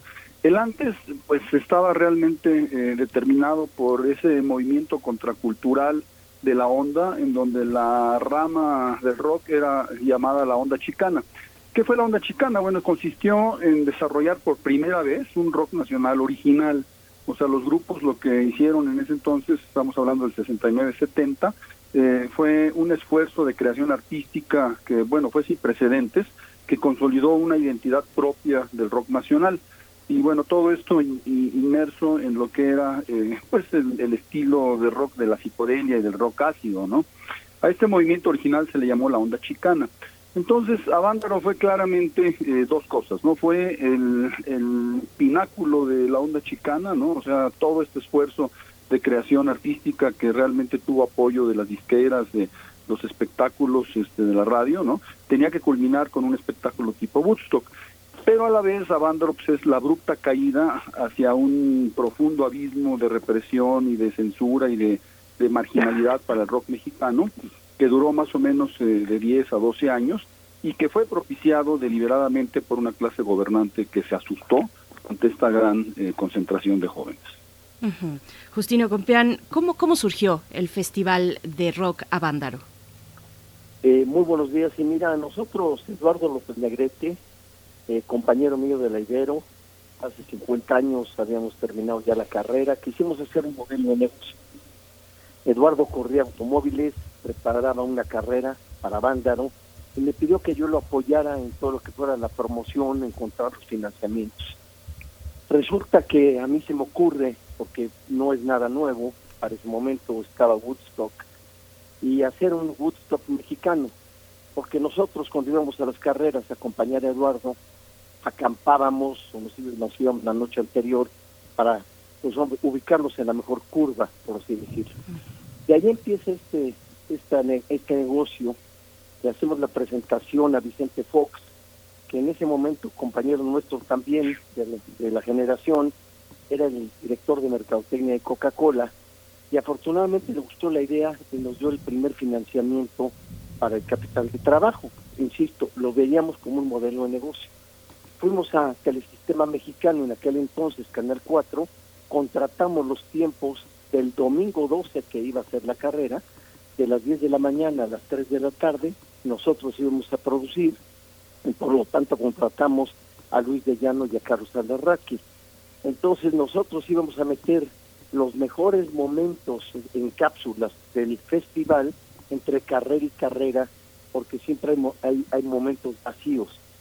Bueno, todo esto estaba en papel muy bien, sonaba perfecto, vendimos los 25 mil boletos que teníamos pensados en las agencias Automex, pero la verdad es que nosotros pedimos que la radio, precisamente la radio, nos apoyara en la promoción y le dimos a cambio los derechos de transmisión del concierto para que lo pasaran en vivo. Eh, eh, Avándaro fue eh, la moda durante más de un mes, era Radio Juventud de Radio Fórmula, se convierte en Radio Avándaro y el radio hace eh, que, pues hombre, de la, la juventud de México, de la que acaba de hablar Federico, pues se prenda, por así decirlo, con el festival y empiecen a llegar cantidad de gente, no esperábamos los 25, esperábamos 25 mil y no esperábamos que llegaran 250 mil o más. Ese es el origen del, del festival, eh, un modelo de negocio que queríamos repetir también en Monterrey y en Guadalajara, pero como bien dijo Federico, pues después de este festival fuimos satanizados por mucho tiempo, eh, el rock se, se apagó, se apagó y, y las autoridades pues tomaron el mando en todo esto. ¿Cómo, cómo recuperar eh, eh, el, valor y el sentido de lo que dejó para muchos un encuentro eh, marcado por la celebración, por el entusiasmo de escuchar, de reunirse, como pasa con, como pasó con los grandes conciertos masivos que pues personas que tenían más posibilidades económicas iban a Estados Unidos y vieron a las grandes estrellas del rock en, en Los Ángeles, en Nueva York, en Texas. Eh, ¿cómo, ¿Cómo entender esta, esta repercusión en México cuando gran parte de los grupos de rock que están ahí pues eh, se marchitaron? Quedó Three Souls in My Mind, que bueno, este, el Tri, eh, pues ya vimos en qué, en qué, en qué terminó. ¿Cómo, ¿Cómo entender ese legado? ¿Qué vino después? Eh, Sí, eh, eh, perdón, bueno, Federico Rubli. Sí, claro. Eh, bueno, lo que vino después fue, claramente, como lo mencionamos, pues este hundimiento del rock hacia la marginalización, hacia el olvido, hacia la censura, hacia el estigma de que eh, pues, todo lo que era pelo largo y sonaba rock era eh, pues algo que estaba vinculado con la drogadicción, con la degeneración, etcétera, ¿no? Entonces el, el rock mexicano tuvo que sobrevivir bajo condiciones pues muy muy adversas, ¿no? Eh, muy precarias. Se fue a las zonas populares de la Ciudad de México en algo que se denominaron los hoyos funkis, ¿no? Que eran lugares muy insalubres, muy poco aptos para tener tocadas de rock. Pero bueno, ahí es donde en, en una especie de semiclandestinidad eh, pues el rock sobrevivió y la creación de los músicos pudo encontrar ese, ese reducto. Ahora, lo lamentable de toda esta campaña de, censura es que realmente, eh, pues lo que hizo esto fue eh, evitar, inhibir que toda una generación de músicos de rock que venían progresando de una manera muy prometedora, inclusive ya se está dando la internacionalización de ese rock original, ¿verdad? Eh, pues toda su creatividad quedó totalmente truncada. Muchos de estos excelentes músicos tuvieron que irse a Estados Unidos para seguir desarrollando su carrera como músicos y como productores, ¿no? Eh, para ya nunca más volver a México. Entonces yo creo que ese, ese fue, el, digamos, el legado eh, pues negativo que tuvo a ¿no? O sea, esta, este hundimiento en esta censura de 10, 12 años, ¿no? Eh, yo diría que afortunadamente pasan las décadas y esto tiene un final feliz porque pues conforme empieza la reapertura y la reinserción del rock en la vida músico-cultural mexicana ya entrados los 80 y desde luego los 90, pues todo esto eh, va permitiendo que pues el rock se va redignificando, ¿no? Y hoy día, pues la verdad es que se reconoce al músico de rock pues como una profesión más. O sea, hay que ser eh, profesionales, hay que estudiar para ello, hay que prepararse, hay que ser competitivos, ¿no? Y bueno, todo eso se tiene, pero también yo pienso que eso es gracias al legado que dejó toda esta generación de Avándaro que contra viento y marea luchó contra corriente para precisamente eh, hacer que el rock no muriera bajo esas condiciones tan adversas, pero que eh, siguiera desarrollándose y bueno, gracias a eso tenemos lo que lo que gozamos hoy día, ¿no?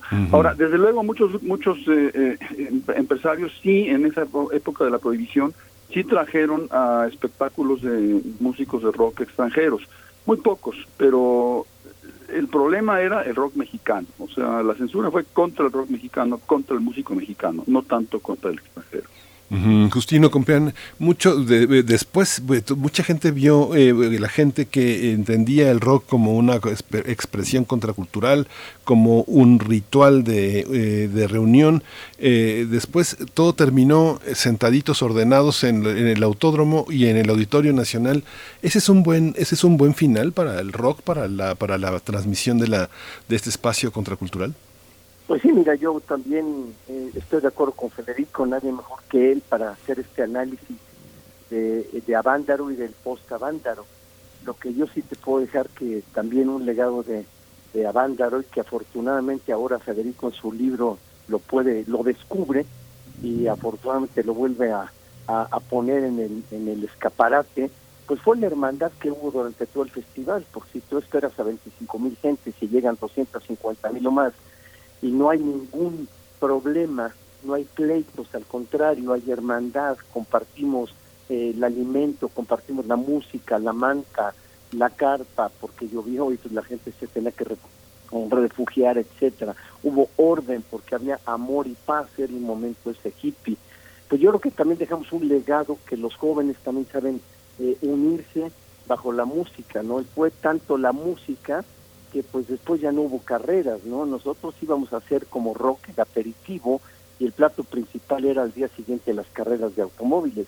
Pero fue tal el éxito del rock que prendió tanto esa esa pues, masa masa juvenil que ya no hubo carreras y nadie reclamó, absolutamente nadie, no no reclamaron las escuderías, los patrocinadores, los pilotos, nadie reclamó entonces yo creo que dejamos un legado de que los jóvenes sí sabemos, o en ese momento sí sabíamos perfectamente ordenarnos y, compenetrarnos en la música y disfrutar de ese evento que, que afortunadamente, como, como ya lo, lo, señala Federico El Saldo, fue blanco, porque él hizo investigaciones eh, muy profundas sobre ese tema y no hay ningún reporte sobre ese tema, ¿verdad? de, de violencia, o, de agresiones, ni mucho menos. llegó el ejército, pero estuvo eh, a un lado eh, con, absoluto respeto de ambas partes, etcétera, ¿no?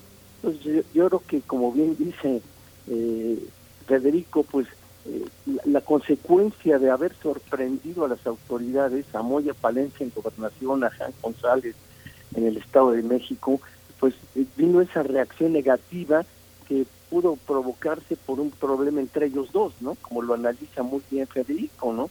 Entonces, pues yo, yo sí te puedo decir que yo estoy sumamente agradecido al libro de Federico porque la verdad, puedo decirlo, significa lo que hicimos hace 50 años, ¿no?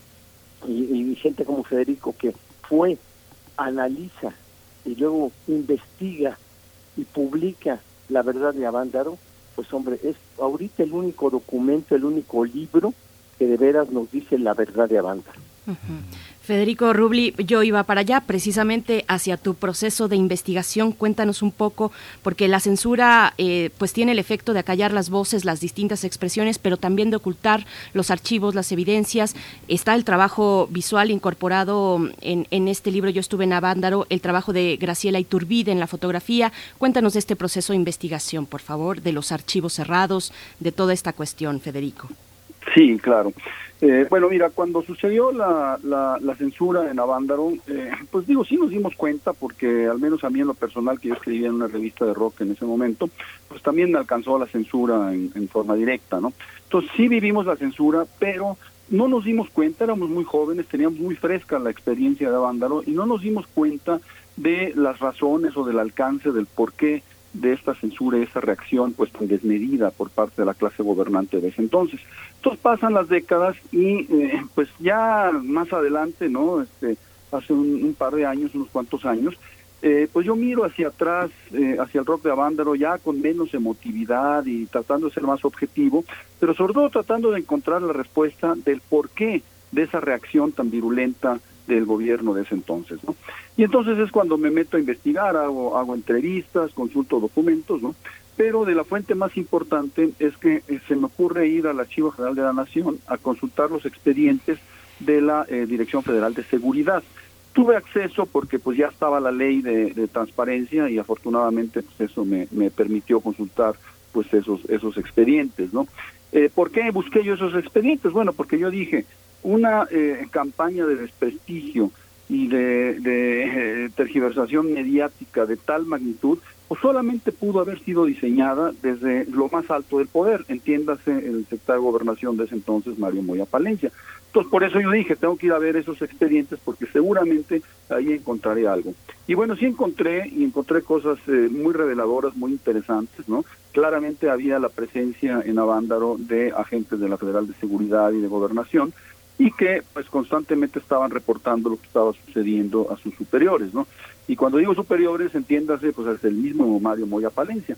Entonces, cuando se desarrollan todos estos eh, eh, eh, eventos en el, en el festival, pues claramente están informándole a Moya y le dicen, pues con preocupación estos agentes, ¿verdad? Le dicen, oiga, pues aquí hay 300 mil jóvenes que están gritando, tenemos el poder y están eufóricos y bueno, nos preocupa esta concentración tan masiva de jóvenes porque pues lo que sigue es que pueden eh, pues tener ideas eh, contrarias al gobierno y hasta eh, eh, fomentar algún acto de, de manifestación violenta no muy lejano de la realidad. Pero entonces yo pienso que es una hipótesis que yo construyo a partir de todo lo que investigué en estos expedientes que Mario Moya Palencia ve la oportunidad doble de cumplir con dos objetivos, ¿no? O sea, el primero, si él arma esta campaña de desprestigio mediática, que no le costó trabajo porque en ese entonces el gobierno controlaba al 100% los medios.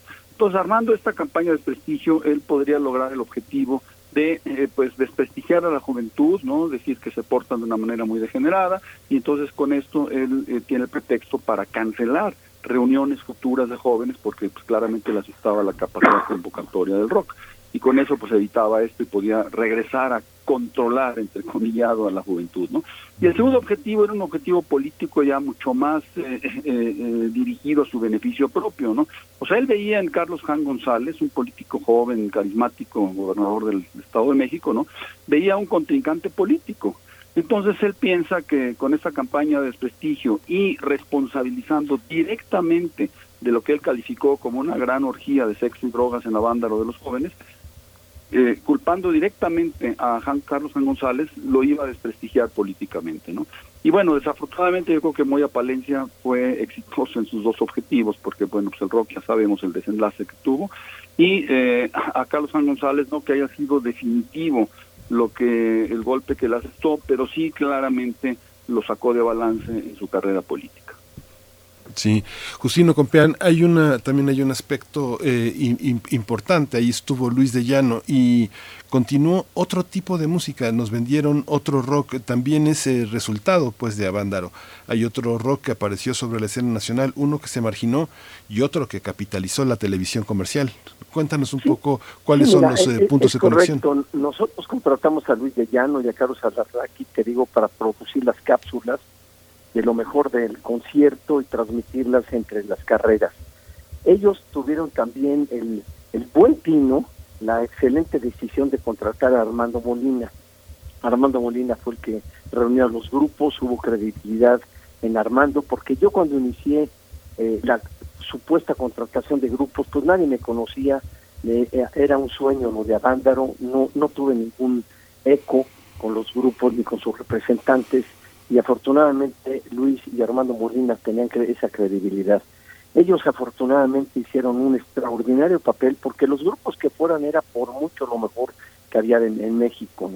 Y como ya bien explicó eh, Federico, bueno, muchos de ellos tuvieron que emigrar, hacer carrera fuera de, México, pero después afortunadamente también, bueno, pues ya después la, televisión, eh, la radio, eh, las, las disqueras, empiezan nuevamente a darle apertura a un nuevo rock, pero fue ya un rock más ligero, que también Federico, porque es el experto en música, yo les debo de, confesar que mi, pues así mi experiencia venía más de la mercadotecnia, de, de, de, los comerciales que yo hacía para todas las campañas de las grandes empresas a través de McCann Erickson, después me dediqué también obviamente en el área, me contrató a la larga Televisa, curiosamente, y pues manejé otro tipo de negocios alejados a la música, como fueron los videocentros o meterme de lleno en el fútbol con el Mundial del 86 y de ahí seguir mi carrera profesional en el fútbol, ¿no?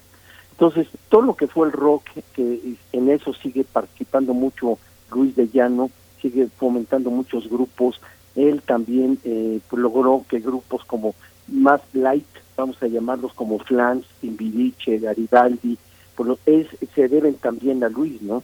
Luis de Llano con esa fuerza que ya tuvo la televisión en promover a jóvenes eh, músicos y, intérpretes, pues sacó muy buenos grupos y empezó un, un, nuevo rock balada, vamos a llamarlo así.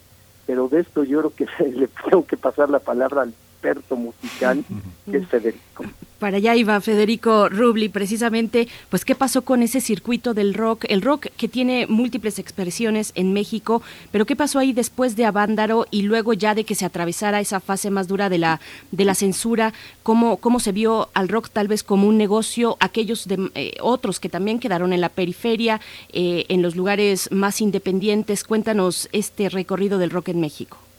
Sí, bueno, e, es muy certero lo que expresa Justino, ¿no? Exactamente eso fue lo que sucedió, que eh, pues ya con la censura, lo que era realmente el rock de la tradición de la onda chicana, el rock psicodélico, siguió desarrollándose, pero como comentamos, en esa marginalidad, en esa semiclandestinidad.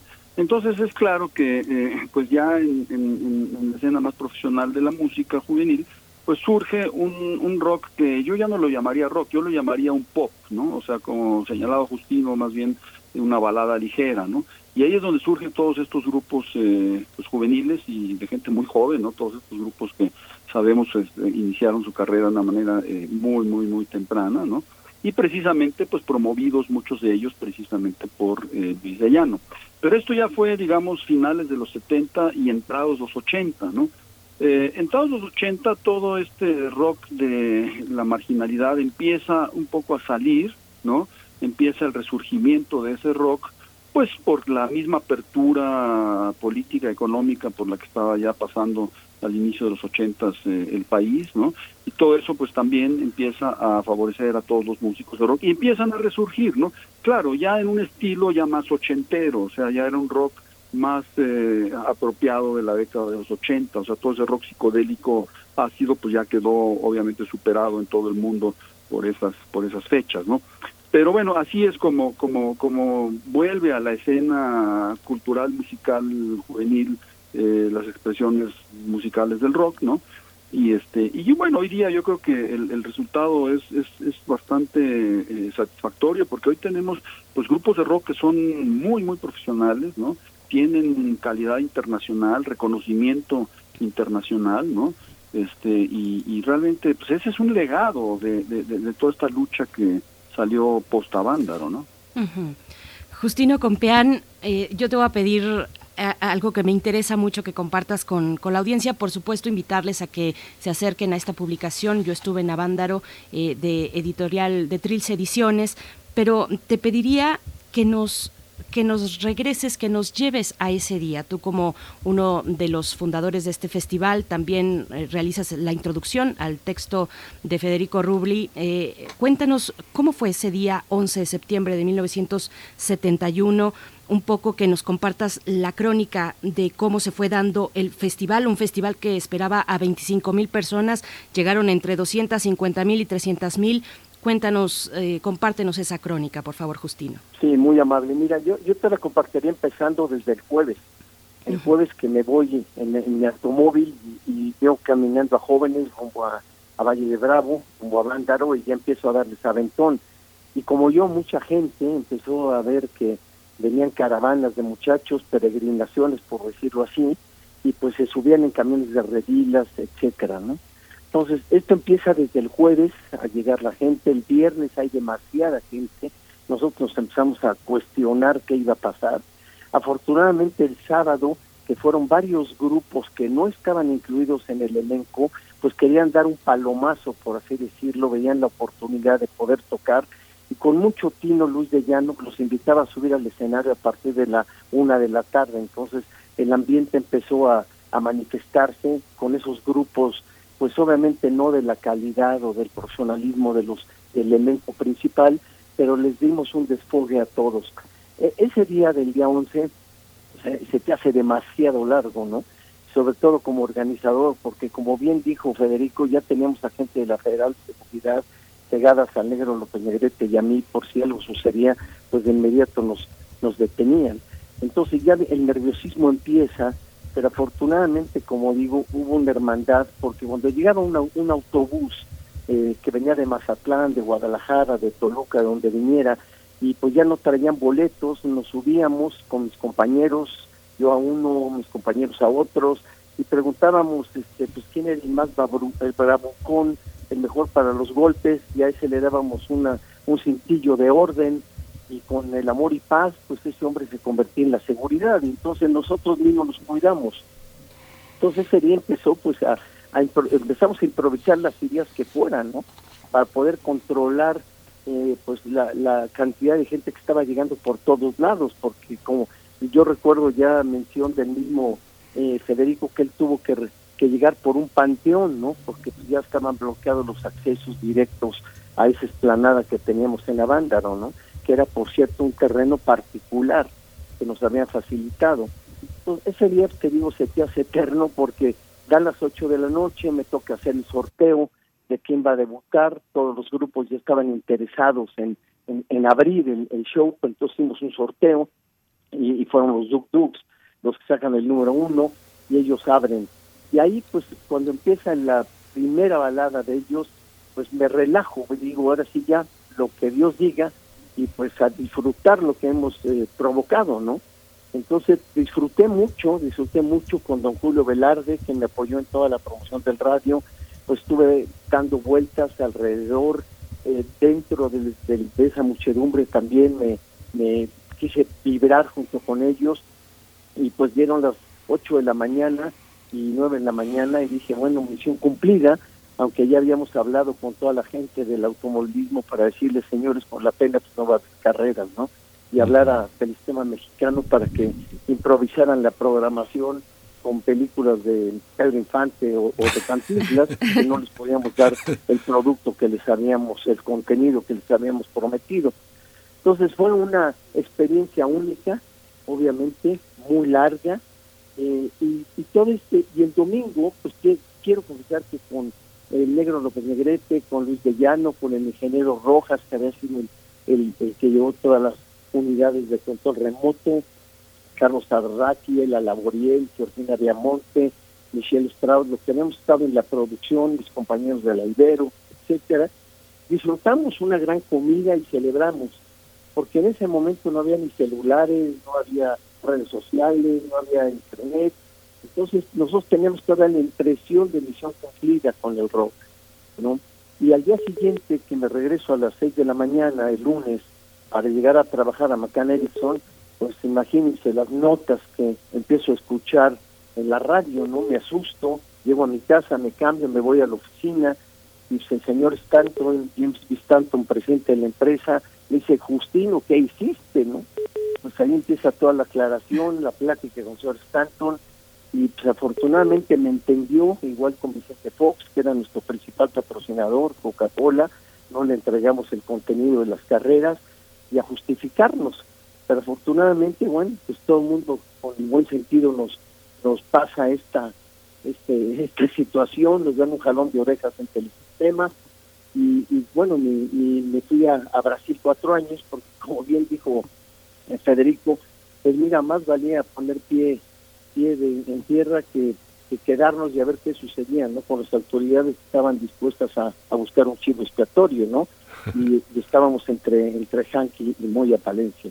Sí, pues mira, fue una experiencia única y, y, yo por eso insisto y agradezco tanto a Federico Rubí y a su investigación, porque en este libro de veras, pues hombre, nos quita lo, lo, lo malo que fue, o lo, lo, lo que es, pues sí, perverso de la prensa, con todo respeto, porque sí nos dieron con absolutamente todo. Los encabezados eran de veras escandalosos y mentirosos.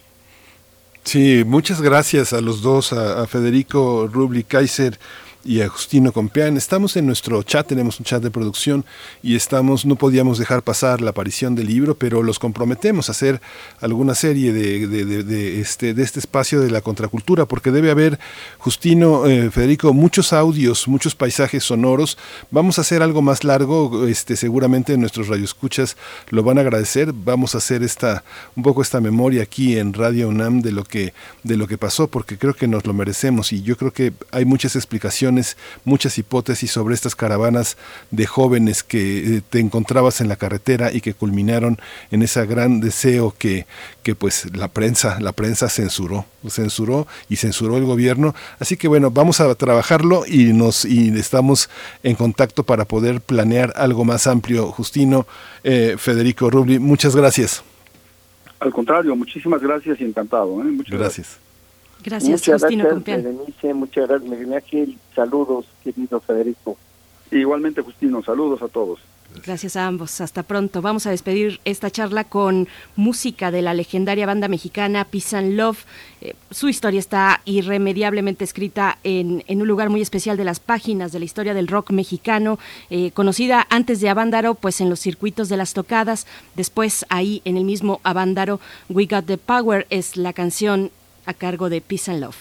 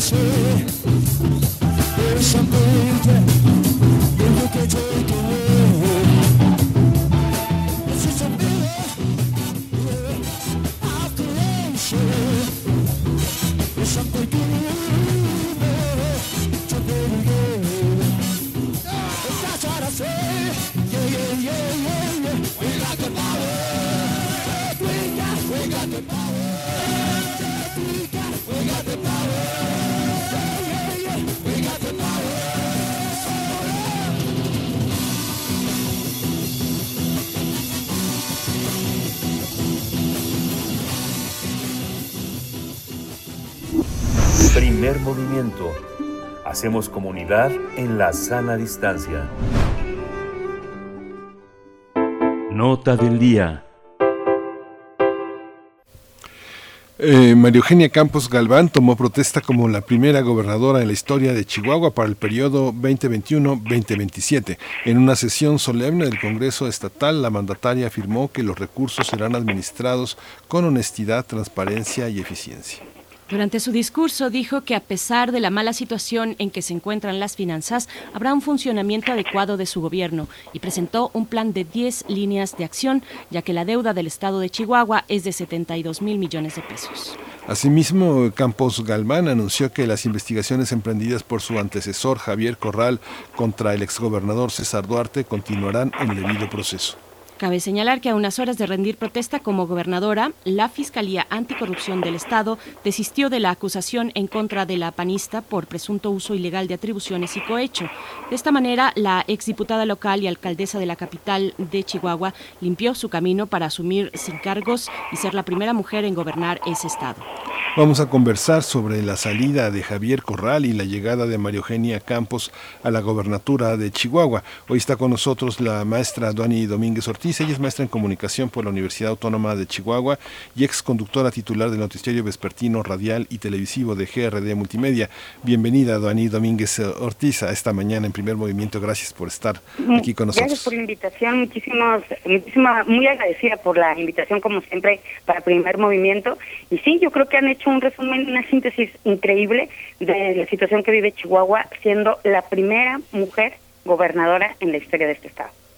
Así es, eh, maestra Doani Domínguez, gracias, bienvenida. Pues precisamente eh, esa cuestión, eh, antes, antes tal vez de, la cuestión de género, que es por supuesto fundamental, se hizo eh, toda una campaña previa muy importante para tener la equidad en las gubernaturas eh, en los distintos estados de la República. Aquí está entonces Chihuahua, pero te pregunto, maestra, ¿Cómo está la situación en el Estado? ¿Cómo recibe eh, María Eugenia Campos Compeán el, el Estado de Chihuahua?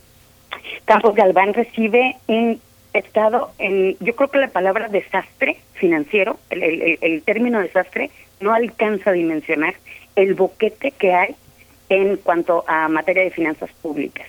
El, les voy a poner un contexto. ¿Cómo recibió Javier Corral el gobierno de César Duarte? En números gruesos, Duarte le dejó a Corral disponibilidad por 17 millones de pesos para cerrar el 2016, que es el año en que entra Javier Corral. Los meses de octubre, noviembre y diciembre fue insuficiente para ese momento para Javier Corral. Pero cuando dijo que no lo haría, que yo creo que ese es el meollo de toda esta diatriba a la hora de la, de, del traslado de gobierno, es que fue justamente lo que dijo que no haría Javier Corral.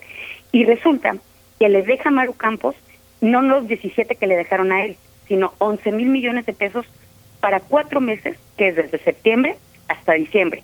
En números redondos no le va a alcanzar a María Eugenia Campos ni para pagar la primer nómina de octubre. Así, eso es el estado crítico sencillo. Ya no hablemos de que pidió un adelanto de participaciones de 1.800 millones que debería de haber ejercido María Eugenia Campos en estos últimos cuatro meses del año, pero no.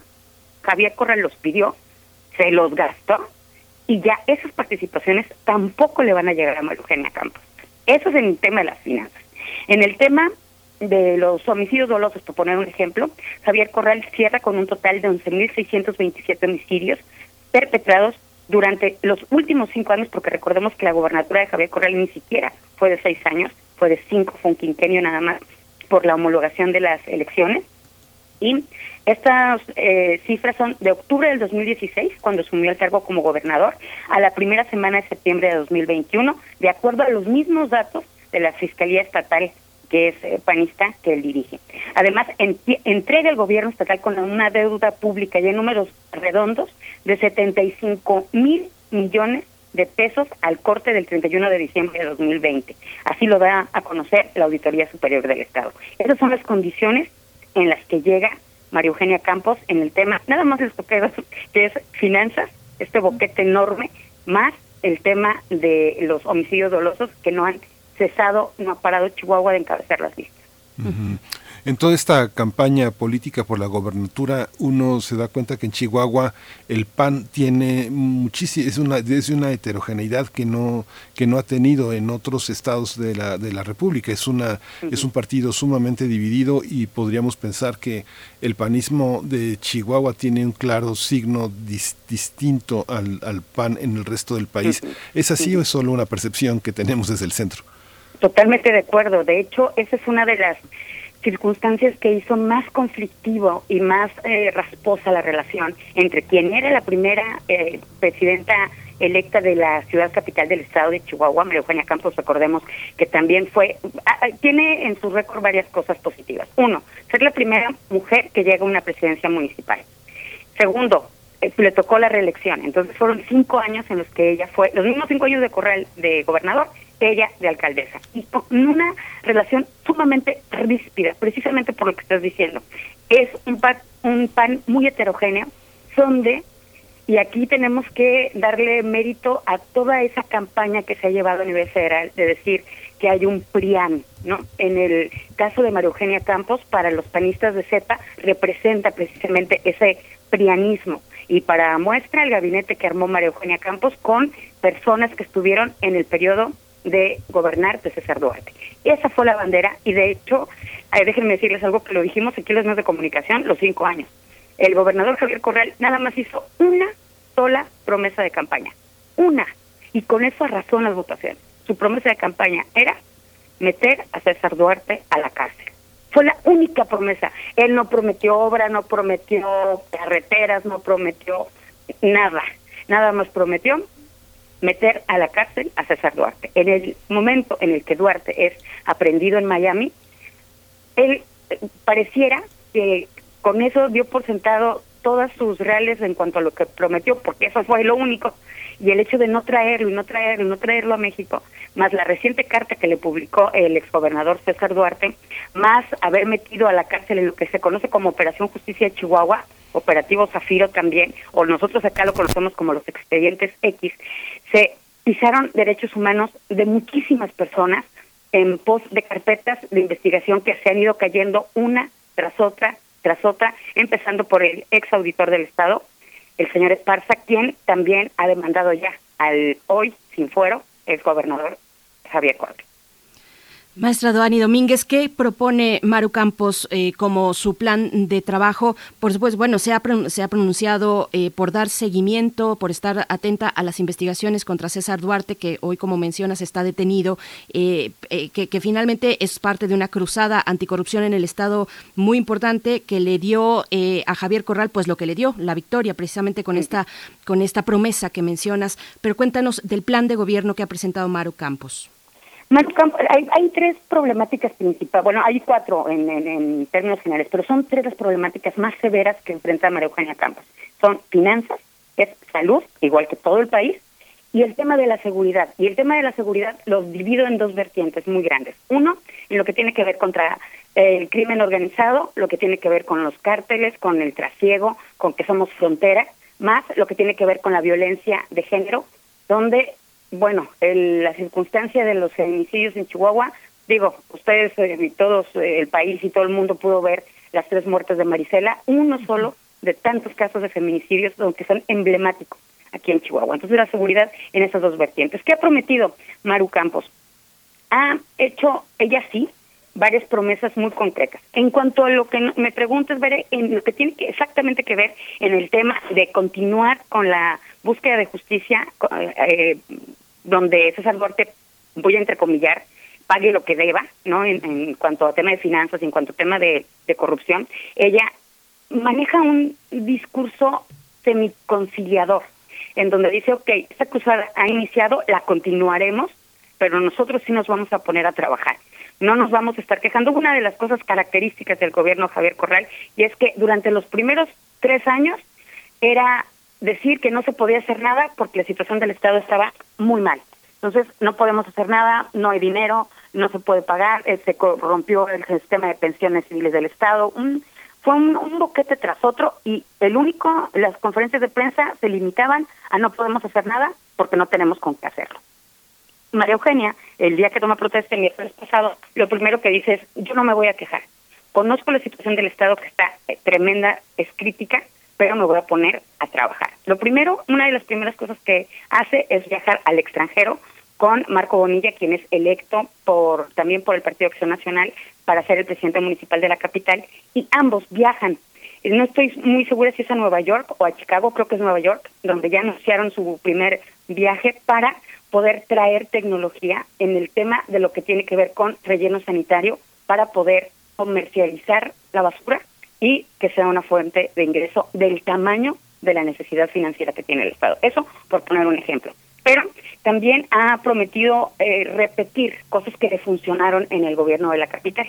Acá se conoce como escudo de Chihuahua a la conexión de todas las cámaras de alta definición que se compraron, que fueron más de 3.000, más unirlas en un sistema de inteligencia con todas las cámaras privadas de empresas, de negocios, de personas y hacer un gran este observatorio de lo que ocurre en toda la ciudad las 24 horas, los 7 días de la semana. A eso se le llama escudo Chihuahua y promete extenderlo principalmente a Ciudad Juárez y a otras ciudades importantes del estado con el tema de que una ciudad vigilada puede ser una ciudad más segura y nos puede dar pues certidumbre en cuanto a ciertas eh, acciones, situaciones, placas de vehículos, rostros de personas. Sobre todo la alta definición tiene mucho que ver más las horas de grabar, que es algo de lo que ayudó a mantener controlado, semicontrolado, el tema de eh, robos a casa habitación, robo de vehículos, vaya, eh, delitos del foro común eh, disminuyeron, eso sí se le tiene que decir a quien hoy va a ser secretario de Seguridad Pública Estatal, a Gilberto Loya, que lo logró hacer con este escudo en nivel local. Otra de las cosas que María Eugenia Campos ha propuesto es hacer un seguro popular, pero estatal. Es una de las promesas que más votos le ha dado porque es repetir un poco el esquema del seguro popular que había implementado el expresidente Calderón, que desmanteló el actual presidente Andrés Manuel López Obrador, y María Eugenia promete hacer uno a nivel estatal, sin costo y para la ciudadanía en general. Otra de las cosas que también ha mencionado y llama mucho la atención es el famoso Escuadrón Rosa. El Escuadrón Rosa es policía altamente capacitada, especializada en atención a mujeres víctimas de, de violencia familiar y también apoyarse con la unidad fiscalizada de la mujer en cada cabecera municipal de los 67 municipios que tiene el Estado. Esto, además de fortalecer las policías con capacitación y certificación de, ya saben ustedes, las prácticas de confianza, de que antidoping constante, entre otras cosas.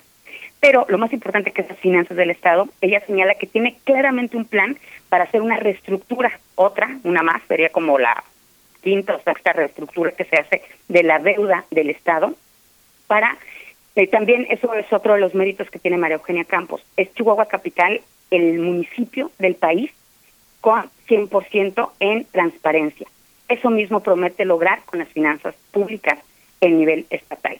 Habla también de las inversiones y está comprometiendo a los centros de desarrollo empresarial que estuvieron presentes durante su toma de protesta, por cierto.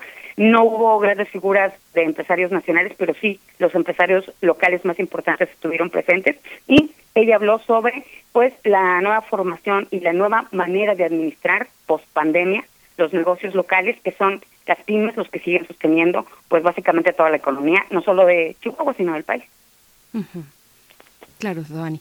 Sí, Miguel Ángel, te escuchamos. Eh, esta, eh, pensaba en la, en la, despedida de Corral, lo que mencionabas, Duani, de que este, hay una gran cantidad de manifestaciones de la ciudadanía que lo consideraban de vacaciones y que ahora continúan las vacaciones. El mayor reconocimiento que tuvo fue el del presbítero Camilo Daniel Pérez, que está en la parroquia del Sagrado Corazón, en, en, en, Chihuahua, que es quien, el único que le manda una carta de reconocimiento. Esta, esta, esta visión también que, bueno, que tú enfrentaste como periodista es el control de los medios. ¿Cómo es la relación con, con los medios? ¿Los controló, pero también los maiceó? hay una parte en la que hay una hay una cuestión muy generalizada en ese en ese sentido. Cállense pero aquí está también una, una recompensa. Eso es cierto es cierto. Además hay una cosa muy característica de Javier Corral que, que implementó. Este César Duarte lo, lo trató de hacer pero no le salió tan bien como a Javier Corral Javier Corral, recordemos que ha sido un tribuno casi 25 años, este, aparte de estos últimos cinco que tuvo como gobernador, un gran tribuno, un gran orador que tiene todos, periodista también, columnista en los periódicos más importantes nacionales. Entonces, acá en Chihuahua la relación con los medios empezó muy tensa porque no podíamos preguntarle nada, porque siempre teníamos que esperar a que lo publicaran los medios centrales para podernos enterar aquí en Chihuahua de los planes del gobernador. Entonces, fue una eh, fue un eh, un maltrato desde el día uno, porque así fue como nos acostumbró a decir, a ustedes no les doy nada, todo entérense en Televisa, en Reforma, en el Universal, pero ustedes no, primero. Segundo, citó y desprestigió con nombres y apellidos varios medios de comunicación que llevan, algunos de ellos, uno va a cumplir casi 100 años aquí, o sea, lleva administración tras administración y el otro ochenta y tantos años. Y los desacreditó brutalmente, lapidariamente. No hablemos de canales de televisión, tenía un solo canal este donde él se presentaba localmente, un solo periodista que lo entrevistaba a veces mensualmente, eran las dos únicas fuentes de referencia, aparte de las comunicaciones en redes sociales, que hablan claramente de el declive de una persona que tenía las redes sociales completamente a su favor cuando llegó al gobierno, era queridísimo y hoy no hay un comentario positivo en cuanto a su gestión. Dijiste algo muy doloroso, pero que es cierto. Tuvimos un gobernador que a la ciudadanía le hizo sentir que vivía permanentemente de vacaciones. No nada más jugando golf, no únicamente enviando a sus eh, secretarios a Francia, a Barcelona, a viajar por el mundo, no. Era fue un, un, un gobierno hacia afuera, no hacia adentro de Chihuahua y es una de las cuestiones que los medios tuvimos que reflejar, sobre todo locales, y que no le gustó para nada al gobernador. Pero ustedes lo saben, nosotros no, no inventamos realidades, únicamente las describimos. Doani, Domínguez Ortiz, maestra, te pregunto, tenemos un minuto por delante, pero no quiero dejar de preguntar sobre la cuestión de violencia de género, pues que tanta desazón ha dejado en el Estado. ¿Cuál es el simbolismo de tener hoy a la cabeza del Estado a una mujer? Eh, ¿Hay, hay conciencia y una mayor conciencia a, lo largo de los años que se haya generado en la sociedad chihuahuense frente a la violencia contra las mujeres?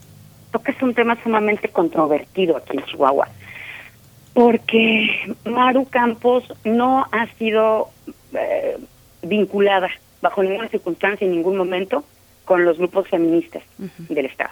De hecho, es considerada eh, del otro lado. Vaya, ella está en contra de todo lo que tiene que ver con eh, legalizar el aborto, con eh, defender la vida. Vaya, todo esto que defiende la ola celeste tan conocida, pues que tiene mucho que ver con la con la derecha que ella representa. Y una de, dentro de todas las manifestaciones que se han manejado, una de las que ha tenido en contra, sobre todo María Eugenia Campos, tiene que ver con el tema precisamente del feminismo. No se dice el feminismo chihuahuense representado por María Eugenia ni siendo mujer. Consideran, e incluso hay grupos muy radicales feministas que dicen que lo que va a hacer María Eugenia Campos es hacer una operación de desmantelamiento a todas estas organizaciones que nada más está en el horizonte de la mente de las que se dicen feministas radicales en Chihuahua. No hasta el momento se ha dicho absolutamente nada por parte de María Eugenia Campos. Lo único que ha dicho, lo, se lo mencioné ahorita, tiene que ver con las Fuerzas Rosas, especializadas en atención a la violencia, y en la condición particular como medio de comunicación, como, como periodista que he seguido la carrera de María Eugenia Campos, yo sí tengo mucha esperanza en que haga un buen papel. A lo mejor no dejará contento a todos los grupos feministas que ustedes lo saben, tan heterogéneos como en el PAN, tan heterogéneos los grupos eh, feministas, pero sí con una parte de la violencia de género tan severa en el estado de Chihuahua. Uh -huh. Pues Dani Domínguez Ortiz, te agradecemos muchísimo siempre tu disposición a, conversar, eh, maestra en comunicación por la Universidad Autónoma de Chihuahua, siempre, siempre periodista. Te agradecemos mucho, te deseamos mucha suerte y mucha y mucho trabajo para este sexenio que viene en Chihuahua y ojalá y estemos muy en contacto y siguiendo, siguiéndonos como nos seguimos todas las mañanas en la radio Universidad de Chihuahua, que es una manera de que estemos desde el centro allí con ustedes, siempre haciendo comunidad y compartiendo proyectos. Gracias por estar pendientes de nosotros, Miguel Ángel Berenice, Radio UNAM, eh, primer movimiento. El honor y el placer es totalmente mío y ojalá sí sea un sexenio de mucho trabajo y de muchos beneficios para los chihuahuenses, porque finalmente los gobiernos van y vienen. Los ciudadanos son los que nunca se equivocan, son los que siempre tienen la razón. Gracias por hacer comunidad desde el centro del país hasta este norte tan lejano. Gracias, maestra Doani Domínguez. Lejano bueno, geográficamente, pero cercano en, en, el corazón y en el ánimo. Gracias, hasta pronto. Con esto nos vamos a despedir de esta segunda hora de la radio Nicolaita. Nos vamos a ir directo al corte y volvemos para nuestra tercera hora de transmisión en este viernes 10 de septiembre. Síguenos en redes sociales. Encuéntranos en Facebook como Primer Movimiento y en Twitter como arroba PMovimiento. Hagamos comunidad.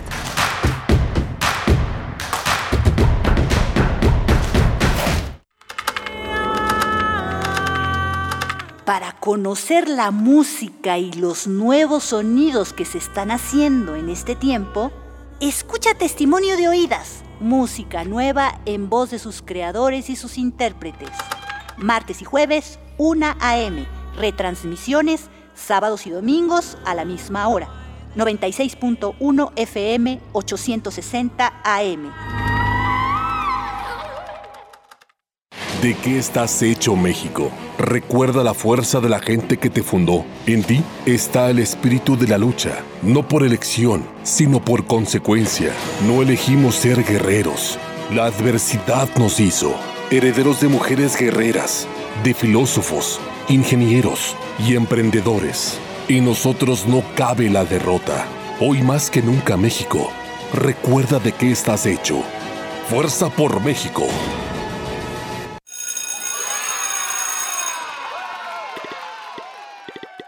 Llegó el momento. Regresamos a la escuela. Al suspender ceremonias, reuniones y formaciones, estamos más protegidos. Solo habrá reuniones informativas o de toma de decisiones. En reuniones con madres, padres de familia o tutores y docentes, debemos cuidar el número de asistentes, hacerlas de manera escalonada y en espacios abiertos. Porque es un lugar seguro. Regresamos a la escuela. Gobierno de México. La ciencia que somos. La ciencia que somos. Iberoamérica al aire. Descubre la ciencia que está presente en tu día a día a través de cápsulas, reportajes, entrevistas y reportes en vivo. Viernes de 10 a 11 horas por el 96.1 FM. La ciencia que somos. Iberoamérica al aire.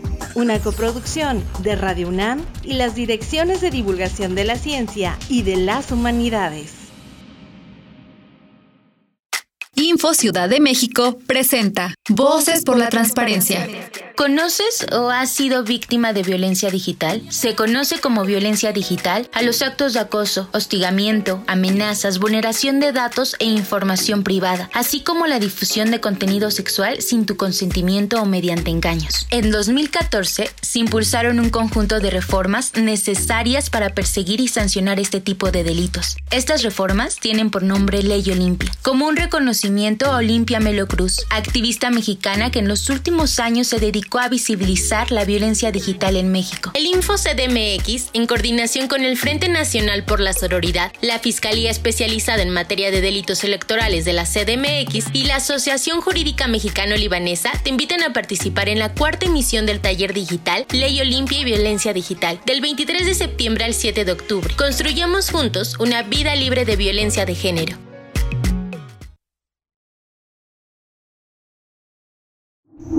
Primer movimiento. Hacemos comunidad con tus postales sonoras. Envíalas a primermovimientounam.gmail.com Hola, buenos días. Ya son las 9.05 de la mañana. Estamos en la tercera hora de primer movimiento aquí en Radio NAM. Está Arturo González timoneando los controles técnicos allá en Adolfo Prieto 133, como todos los días, al frente de una gran nave, de una gran responsabilidad que es la radio universitaria de esta universidad que tiene todo, eh, toda la legitimidad para llamarse la Universidad de la Nación. Está Violeta Berber en la asistencia de producción, Frida Saldívar en la producción ejecutiva y mi compañera Berenice Camacho del otro lado del micrófono. Buenos días, Berenice. Buenos días, querido Miguel Ángel Quemain, a nuestra audiencia en esta mañana de viernes 10 de septiembre. Les saludamos desde este lugar, desde la radio universitaria, radio pública, donde les proponemos pues seguir haciendo comunidad a pesar de la distancia. Y pues bueno, la, la radio tiene esa capacidad eh, de, de, llegar, de llegarnos hasta lo más profundo, hasta eso que es la, la, escucha, de generar este tipo de diálogos. Les agradecemos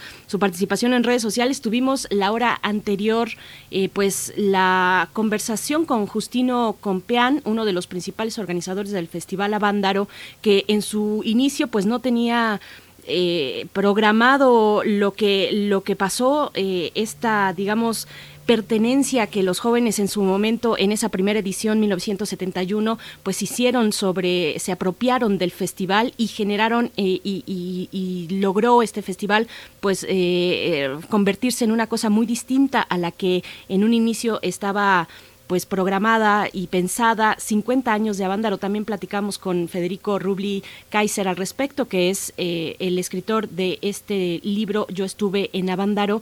Y pues bueno, por acá nos hacen varios comentarios al respecto, porque por supuesto que nos genera cierto escosor escuchar que en el origen de Avándaro pues existían nombres como el de Vicente Fox, por ejemplo, ¿no? Eh, que, que, tenía una misión pues muy distinta de la que finalmente se desarrolló en aquel 11 y 12 de septiembre. Desde el 10 de septiembre nos comentaba eh, Justino Compeán con la organización, pues ya se empezaba a ver un matiz muy distinto del que se tenía programado. Nos dice por acá...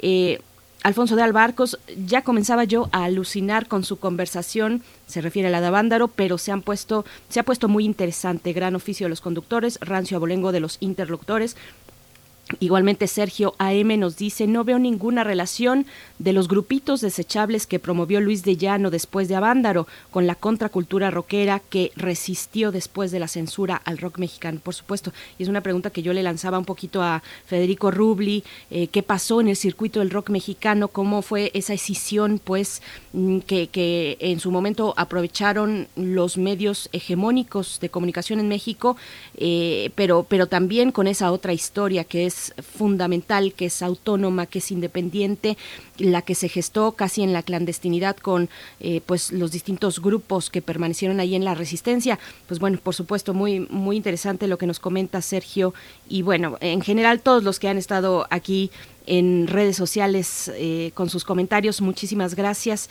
Y pues Miguel Ángel viene una hora igualmente interesante de conmemoración.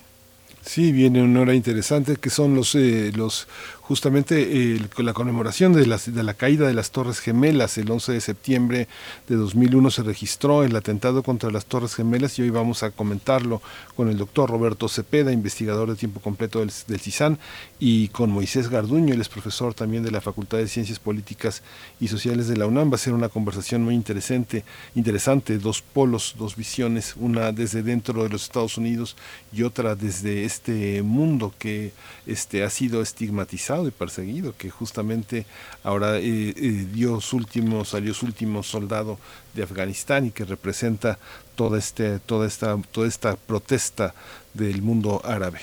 Por supuesto, pues bueno, vamos antes de que eso ocurra con la poesía necesaria. Vamos. Primer movimiento. Hacemos comunidad en la sana distancia. Es hora de Poesía Necesaria. Vamos, vamos con poesía de Ida Vilariño, una poeta y ensayista uruguaya que nació en 1920 en Montevideo. Eh, se le conoce como parte de la generación del 45 y aquí yo he insistido que es una de esas poetas que siempre deben estar a la mano para cualquier emergencia. Eh, he visto esa misma afirmación en otros lugares, eh, desde otras personas lectoras, y yo misma la pongo en práctica. Regresar a Ida Vilariño. El poema se titula desnudez total. Desnudez total.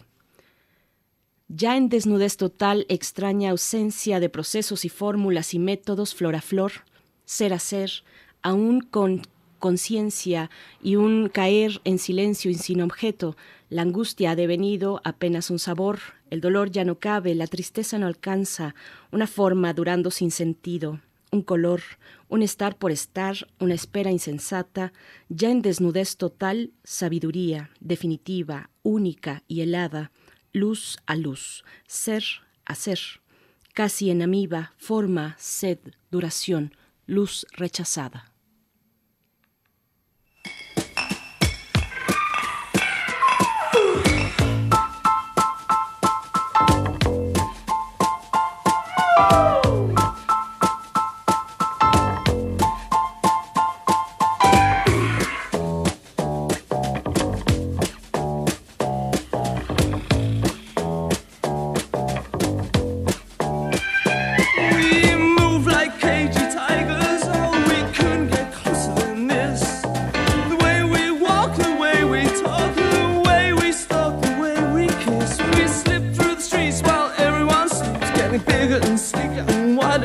try to repair.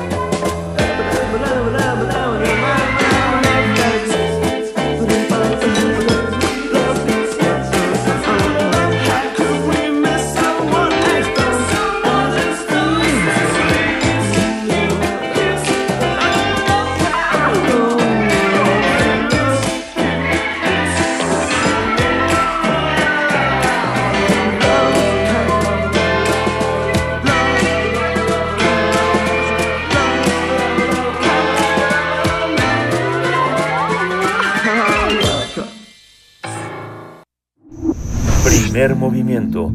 Hacemos comunidad con tus postales sonoras. Envíalas a primermovimientounam.gmail.com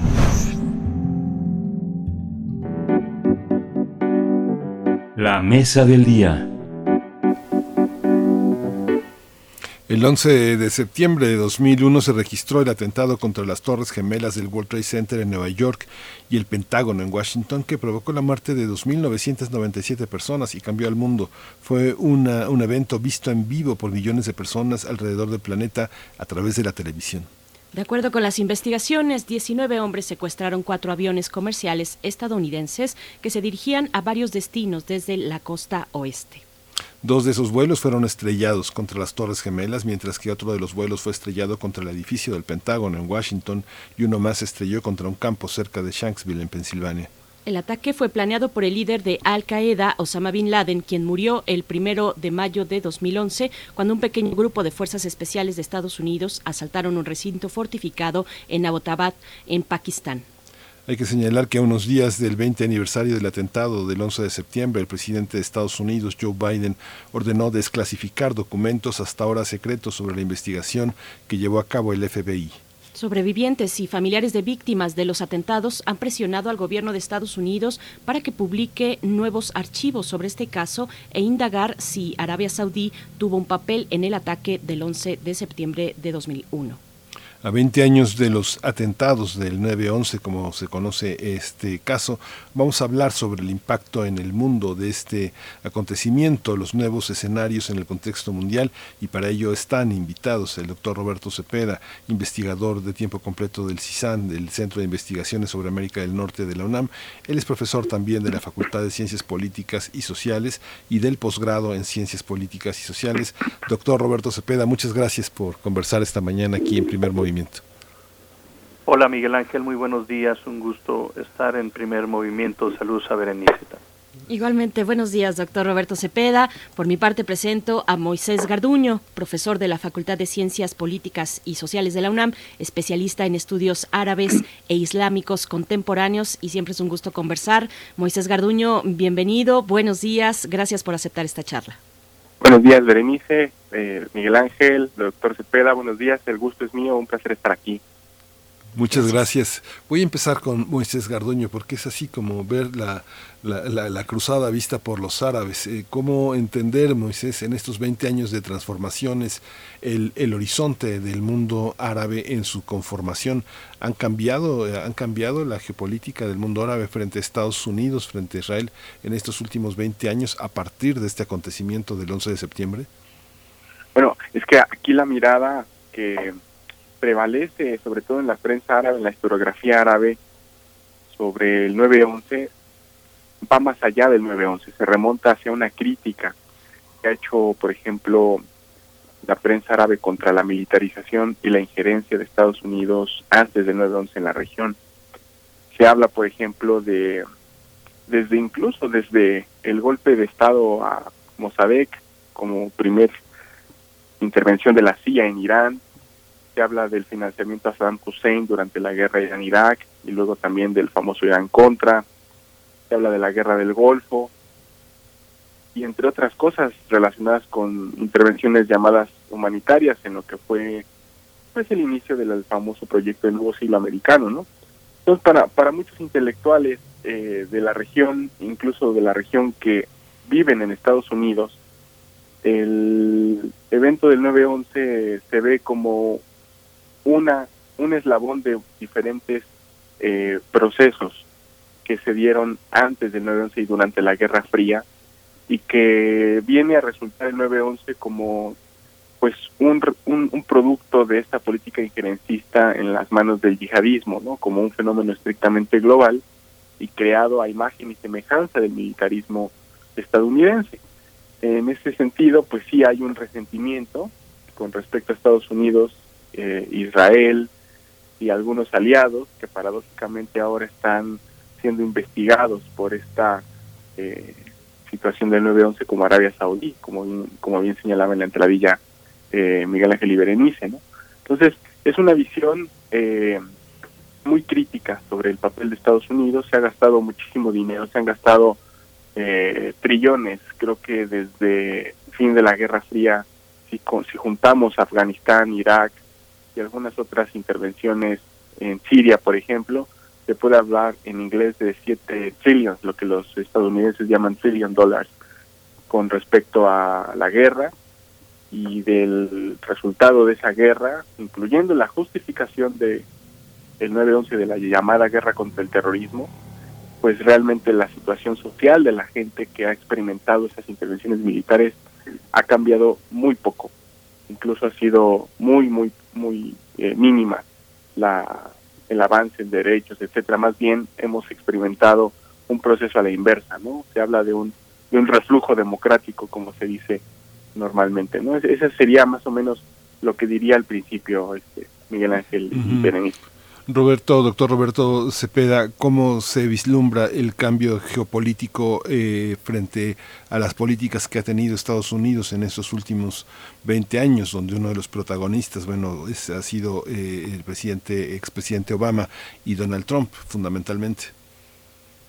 Sí, justamente, Miguel Ángel, eh, podemos advertir un cambio eh, importante, un cambio no solamente en Estados Unidos, sino en el ámbito internacional, en las relaciones internacionales a partir de aquel martes 11 de septiembre de 2001 que cambió el mundo. Hoy, 20 años después, después de la guerra contra el terrorismo impulsada por el presidente, el entonces presidente George W. Bush, que fue, eh, digamos, una reacción a los, a los ataques terroristas perpetrados en ese momento y que derivaron en la intervención en Afganistán un mes después, la intervención, la invasión de Irak en 2000, marzo de 2003, y al final del día lo que tenemos es que todavía falta mucho en esa guerra contra el terrorismo, no se han erradicado estos grupos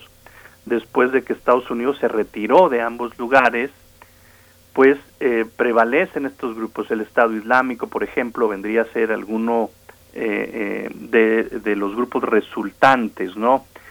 Entonces podemos podemos decir que vivimos en otra en otra era caracterizada digamos por un sistema multipolar ya Estados Unidos no es la primera potencia como lo fue como ganador como como potencia eh, que surgió única en la década de los noventas después del, de la desintegración de la Unión Soviética después del fin de la Guerra Fría es el momento unipolar de la década de los noventas que Estados Unidos era sin lugar a dudas la, la, potencia hegemónica, ahora ya no. Y muchos ubican este punto de partida en el siglo XXI por diferentes motivos, eh, circunstancias, de tal manera que Estados Unidos ha tenido una, una eh, digamos, reducción de, de, su presencia internacional, sigue siendo, digamos, la potencia hegemónica, pero ya no es la que era hace 20 años, ¿no? Esa sería la primera observación. Hay otros actores, de China, ya hemos hablado aquí, de Rusia, entre otros, que le disputan esa hegemonía a Estados Unidos. La llegada de Barack Obama, como lo menciona Miguel Ángel, pues fue una crítica a la intervención de Estados Unidos en Irak, principalmente en Afganistán, y el arribo del, del, Partido Demócrata con Obama, pues significó también, porque eso también hay que verlo desde el punto de vista político, pues una crítica a la, a la guerra contra, contra el terrorismo, ¿no? Entonces hay un retiro paulatino de las tropas que se da en, en el periodo de Obama, que continúa un poco con eh, los otros gobernantes, eh, hasta eh, con Biden, ¿no? recientemente en el caso de, de Afganistán, donde pues, el, el, los talibanes regresan al poder, hay una presencia importante también de grupos terroristas, eh, como lo vemos en, días recientes. ¿no? Entonces, ¿qué hay 20 años después? ¿Qué ha cambiado en Estados Unidos? Pues sí, hay, una potencia más eh, disminuida en el ámbito mundial. Hay también, yo diría, no se ha terminado esa, es, es, ese miedo o esa eh, digamos posibilidad de otro ataque de otro ataque terrorista lo cual se ha traducido en políticas en contra digamos de, las libertades unas políticas más restrictivas en el ámbito migratorio por ejemplo porque los quienes perpetraron estos atentados terroristas entraron como migrantes y de ahí que Estados Unidos haya recrudecido sus sus políticas eh, eh, migratorias, ¿no? De tal manera que el, el tema del combate al terrorismo está muy vinculado también al, con, con, las políticas eh, de Estados Unidos. No se restringieron mucho eh, las entradas, la ley patriota, se creó el Departamento eh, de Homeland Security, de seguridad interna, que se encargó de la, en, en, un momento de la guerra contra el terrorismo, pero se ha encargado también de, un, de, un tema de seguridad que está vinculado al combate al terrorismo y, que ha sido muy criticado, ¿no? Porque sean una manera de, de, prevenir los ataques terroristas es tener información, ¿no? Entonces muchas veces se invaden las eh, eh, comunicaciones internas y esto no ha pasado únicamente en Estados Unidos, sino también en otros países de europeos que han que se han enfrentado a este eh, a estos a estos grupos, ¿no? Eh, que son más difíciles de combatir, porque la característica de la guerra contra el terrorismo, que yo diría también hay un paralelo en la guerra contra eh, el crimen organizado, pues no son un país como lo era en las antiguas guerras, ¿no? La, eh, en, en, el siglo XX o previamente, sino son grupos, son células que están dispersas en todo el mundo, en diferentes países, y son más difíciles de atacar y son eh, es mucho más complejo. Entonces es uno de los retos que todavía están ahí, que siguen presentes, a pesar de la guerra contra el terrorismo que, que atrajo también la, el apoyo de muchos países, de la mayoría de países aliados de Estados Unidos en, en, este sentido. ¿no? Doctor Roberto Cepeda, bueno, es muy importante lo que nos destaca el tema migratorio porque previo a los ataques en Estados Unidos se recorría un camino hacia, hacia la reforma, a una reforma migratoria de gran calado que hasta el momento no ha llegado. Se quedó en suspenso, se, se quedó detenida y al contrario con políticas eh, contrarias precisamente a, los, eh, a, las libertades y derechos eh, de las personas migrantes. Les pregunto a ambos, en este, eh, digamos, balance entre saldos, pérdidas, ganancias, ¿cómo, cómo construir los matices, colocar en su justa dimensión la guerra contra el terrorismo, decía George Bush, la guerra del terror, eh, lo que es propiamente el terrorismo, la yihad, pero también sus efectos sociales, culturales, en el fomento eh, de la islamofobia. ¿Cómo ver estos matices? Empiezo contigo, profesor Moisés Garduño. Sí, Berenice.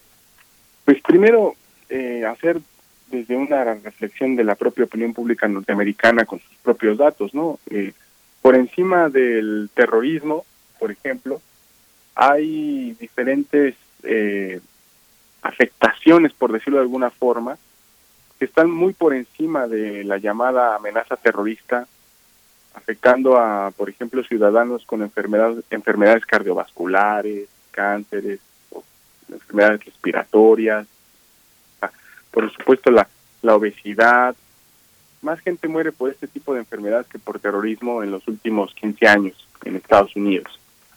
Pero el gobierno norteamericano le ha dedicado, como habíamos dicho, trillones de dólares a esto eh, haciendo, por ejemplo, que ese dinero que pudo haberse gastado en la descarbonización, por ejemplo, de la red eléctrica estadounidense, en cubrir, por ejemplo, créditos estudiantiles, garantizar la eh, educación preescolar en niños de 3, 4 años en Estados Unidos por una década, pues haya sido totalmente un dinero tirado a la basura, ¿no? En el sentido de que, de que la gran mayoría de estos trillones de dólares que estamos comentando, se han ido hacia programas primero de grandes compañías contratistas, después a programas de veteranos de guerra y lo subsecuente algunas cuestiones relacionadas con el Homeland Security. Entonces, esto, por supuesto, que requiere de un acompañamiento mediático, que ha sido la justificación para seguir manteniendo ese gasto, al menos en estos últimos 20 años después del 9-11, y ese acompañamiento mediático sí visibilizó una idea de Islam como si fuera un fenómeno monolito, homogéneo, que estuviera diseminado alrededor del mundo en forma de sinónimo de amenaza mundial, y que cubría esta justificación para mantener estos gastos, estos gastos militares, ¿no? En ese sentido hay una hay un desbalance, hay una desproporción que la propia sociedad estadounidense se comenzó a dar cuenta, sobre todo en las últimas encuestas, en el Pew Research Center, por ejemplo, o en la Universidad de Maryland, que es una de las instituciones más activas en esta en este pulso eh, social, en donde prácticamente ya la sociedad estadounidense estaba harta de estas guerras, a tal grado de que incluso eh, congresistas de origen musulmán llegaron a ocupar pues un asiento eh, en esa institución, y Omar, por ejemplo, y poco a poco, bueno, intelectuales también de estas instituciones se encargaron de ir reconstruyendo todo esto, que realmente tuvo repercusiones muy duras a nivel internacional. En los aeropuertos la seguritización era distinta a una persona de origen eh, latino con respecto a una persona de origen musulmán o que pareciera ser de origen musulmán. Eh, una serie de eh, también proyecciones que se extendieron en Europa con publicaciones como Charlie Hebdo, por ejemplo, que también de manera lamentable pues tuvieron repercusiones con atentados en contra de las personas que trabajaban en esa revista por grupos radicales también, ¿no? Eh, es decir, es una cuestión relacional. Eh, el, el terrorismo es una cuestión relacional en el sentido de que tiene un interlocutor que hace uso de la violencia también de una manera muy fuerte y además una violencia simbólica en el sentido del acompañamiento mediático, ¿no? Ha costado mucho trabajo porque esa imagen todavía persiste, a pesar de que la guerra contra el terrorismo ya está prácticamente en una reconfiguración o en una reformulación. Lamentablemente la, la el bombardeo semiótico, por decirlo de alguna forma, persiste en muchísimas culturas políticas a nivel internacional y sobre todo también en, en México, América Latina, como una proyección de las industrias culturales de países que estuvieron totalmente relacionados con las ocupaciones militares, particularmente Estados Unidos y algunos países de Asia, de, Europa Occidental como Francia, ¿no? Y esto pues es, ha tenido, por ejemplo, discursos de odio, ha tenido la propagación de más movimientos extremistas, tal vez ya no tan poderosos como en algún momento estuvieron, como el caso de Al Qaeda, por ejemplo, o el caso del Estado Islámico, pero sí ha, servido esto. Entonces yo lo vería como una cuestión relacional que, que persiste que será muy difícil de deconstruir a menos que Estados Unidos también cambie su propia política y de aproximación hacia las sociedades del Oriente Medio. Claro, doctor Cepeda, pues un poco en el mismo sentido, los saldos, los saldos de la islamofobia, esa delgada línea entre la defensa de la seguridad nacional y la promoción de estigmatización, criminalización, persecución de las poblaciones eh, musulmanas, doctor. Sí, eh, eh, coincido evidentemente en lo que ya señaló el doctor Garduño y sí, efectivamente, en, en, Estados Unidos pues se creó esta islamo, islamofobia eh, caracterizada por ejemplo con eh, mayores restricciones a la migración de, de, personas o refugiados provenientes de esos países. Eso lo vimos mucho con, con el presidente Trump por ejemplo eh, y, y, previamente no previamente se dio es, eh, pues esta relación digamos, eh, de, de, la amenaza que representaba la población de estos grupos cuando efectivamente la, rea la realidad es que eran grupos, organizaciones terroristas eh, que operan justamente en diversas, en diversas sedes del mundo. Hay, también eh, simpatizantes. Eso es un movimiento muy complejo que no, en, en pocas palabras, que no proviene justamente de una de la población, de una cultura, de, eh, de una, incluso de una religión, porque también aquí está, se, se, relaciona mucho el tema del Islam y todo eso. Pero bueno, esto también eh, tiene que ver con ese eh, sentimiento de inseguridad que fue alentado también, como decía el doctor Garduño, desde, desde Estados Unidos, incluso los medios jugaron un rol eh, muy importante, los noticieros incluso. Había casos, yo recuerdo, de que, de que se volaba en un avión o se, eh, se, se eh, abordaba un avión, perdón, y, y había un había personas eh, de, de, de, estas civilizaciones, sí, musulmanes, etcétera, y se, se se le pedía bajar del avión, ¿no? Yo recuerdo en aquel momento, ¿no? Entonces uh -huh. sí, eso pues tiene también manifestaciones de odio, de segregación contra este tipo de población en estos en estos países, ¿no? Eh, los afectados en Estados Unidos, evidentemente, todavía están ahí 20 años después. No solamente fueron los 3.000, las 3.000 personas que desafortunadamente perdieron la vida, que estaban en algunos de los pisos de las dos torres gemelas, que estaban en los aviones, en esos momentos se estrellaron, como ya lo decían al in, en la cápsula introductoria, que fueron cuatro, dos torres gemelas, uno en el Pentágono y otro eh, eh, aparentemente se dirigía, no sé si a Washington, al Capitolio, a la Casa Blanca, pero fue derrumbado por los propios pasajeros, ¿no?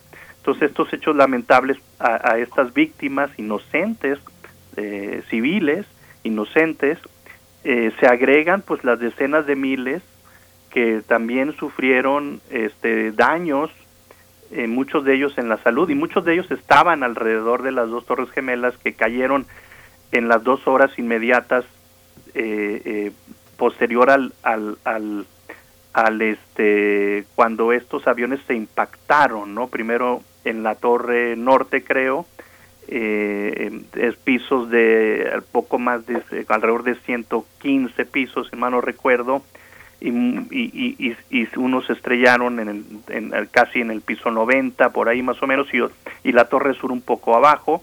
Las personas inmediatamente que estaban en la parte superior pues no pudieron escapar porque no había manera de, de, de, bajar de esos pisos y muchos de ellos en escenas dantescas que todavía recordamos se aventaron desde de, por las ventanas, ¿no? Entonces, eh, muchas de las personas que estaban también en los edificios aledaños, muchas de las personas que estaban ahí sufrieron daños cuando se robaron los edificios, daños eh, respiratorios, pulmonares, a muchos de ellos cáncer.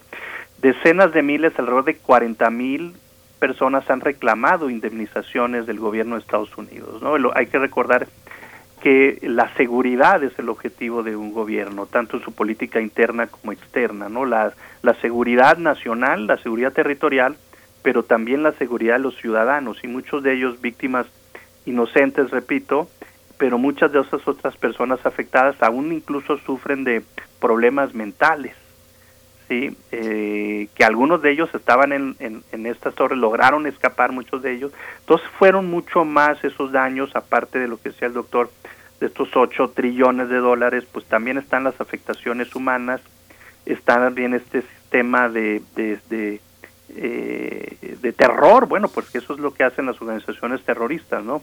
Generar un sentimiento un, de inseguridad y que todavía lo tienen ahí, ¿no? Eh, yo cerraría este, esta participación eh, destacando también que México, otros países de Latinoamérica, otros países del mundo, en su momento se respondieron a esa llamada de Estados Unidos eh, cooperaron con Estados Unidos, siguen cooperando en la lucha contra el terrorismo, en la seguridad en los aeropuertos, en compartir información de personas que están en las listas de terroristas.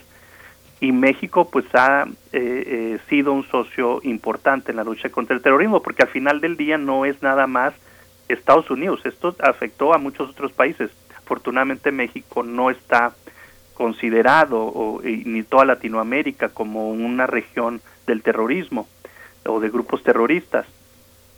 Otros países europeos sí lo han sido y muchos de los que apoyaron la, la lucha, la invasión a, a Irak, a estos países, en la guerra contra el terrorismo, pues han sufrido ataques terroristas. Eh, lo vimos en España, el 2005, lo, lo, en, en, Inglaterra también, dos, perdón, 2004 en España y 2005 en Inglaterra, ¿no? Y luego recientemente otros de estos grupos han hecho atentados, atentados terroristas en otros grupos, en otros países. Esta también hay una también hay una narrativa, eh, doctor eh, Roberto Cepeda, sobre hay una hay una narrativa también Moisés Garduño sobre las víctimas eh, fatales en Estados Unidos han sido las víctimas de la propia política norteamericana frente al mundo. Mucha de la narrativa cambié, eh, estaba signada por la idea de que las personas que cayeron, las personas afectadas, eran víctimas del terrorismo internacional protagonizados por el mundo árabe. Pero hay otra narrativa, hay otra narrativa en que las víctimas son resultado de esta política hacia, Estados Unidos. ¿Cómo es vista esta narrativa desde países eh, cuyos activistas, cuyos protagonistas en la oposición consideran que la alineación de la política exterior eh, se vio obligada, en el caso de algunos países europeos y de Canadá y del propio México, a enfrentarse a un enemigo común que había construido el imaginario norteamericano desde la Guerra Fría e incluso se había revitalizado con la caída del muro de Berlín. Eh, empezamos contigo, Moisés, ¿qué piensas de este tema?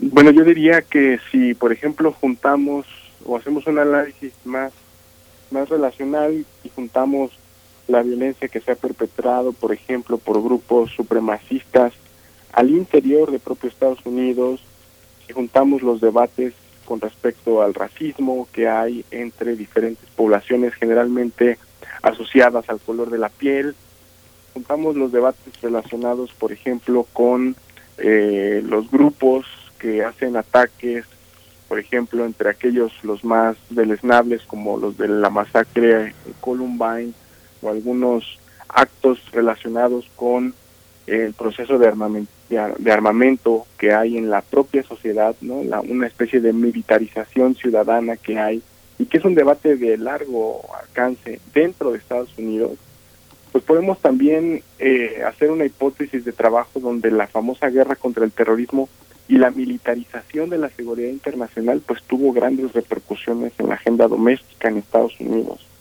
y que este ángulo es muy explotado también en otras partes del mundo como una crítica a este eh, papel injerencista que ha tenido Estados Unidos, sobre todo desde la época de Bush, como bien comentaba el doctor Cepeda. Entonces, eh, hacer, hacer este, este análisis también nos puede ayudar a entender que dentro de la sociedad, bueno, también hay grupos que han estado pues llamando hacia una, eh, una especie de de contención del militarismo, ¿no? Eh, por ejemplo, Medea Benjamin, que es una activista, pues ya que tiene una trayectoria muy importante, que aparece en medios de comunicación de amplio espectro como Democracy Now, por ejemplo, han sido personas que junto con intelectuales como Noam Chomsky y otros sectores de, de la sociedad, Angela Davis, por ejemplo, pues han estado llamando la atención sobre esto que muy pocas veces se visibiliza en los medios de comunicación, ¿no? Que los medios prefieren hablar, pues sobre todo por el, la gran mayoría de los medios, ¿no? Quiero decir, pues prefieren hablar de, pues, de, las técnicas que utilizan los terroristas, eh, la forma en la que se agrupan, quiénes son sus líderes, como una especie también de militarización de la información, ¿no? O sea, tiene gran, grandes efectos toda esta, toda esta política que al final de cuentas y paradójicamente pues nos ha llevado a una deshegemonización de Estados Unidos, ¿no? Cuando todos pensaban que iba a ser algo que pudiera afianzar el papel de Estados Unidos como hegemonía a nivel internacional, bueno, ahora nos estamos dando cuenta que estamos ya en un mundo con un poderío estadounidense más limitado, una deshegemonización en un mundo interpolar, ¿no? Entonces, eh, sí, hablaríamos de esto en, en la región del Medio Oriente, cómo se explota este ángulo y también decir que, eh, por ejemplo, noticieros o portales como Al Jazeera, como la televisión turca, eh, tienen también su propia línea editorial y por supuesto que explotan a las víctimas de las injerencias militares. ¿no? Los casos de cáncer en Irak después del 2013 dispararon al mil por ciento. El caso de Afganistán, que es lamentablemente muy conocido, de las personas que han estado mutiladas por estar expuestas a esta guerra que enfrentó Estados Unidos con el talibán en estos 20 años, ¿no? La famosa película de Kandahar es un retrato eh, al menos eh, muy ilustrativo de cómo esto se empezó a dar en las zonas de, justo de Kandahar, Nangarhar y otras provincias en Afganistán, pero estas víctimas, estas eh, personas que pertenecen a la sociedad de los países intervenidos, eh, no son una eh, un objetivo de los medios eh, occidentales o de la gran mayoría de los medios occidentales, sobre todo Estados Unidos, ¿no?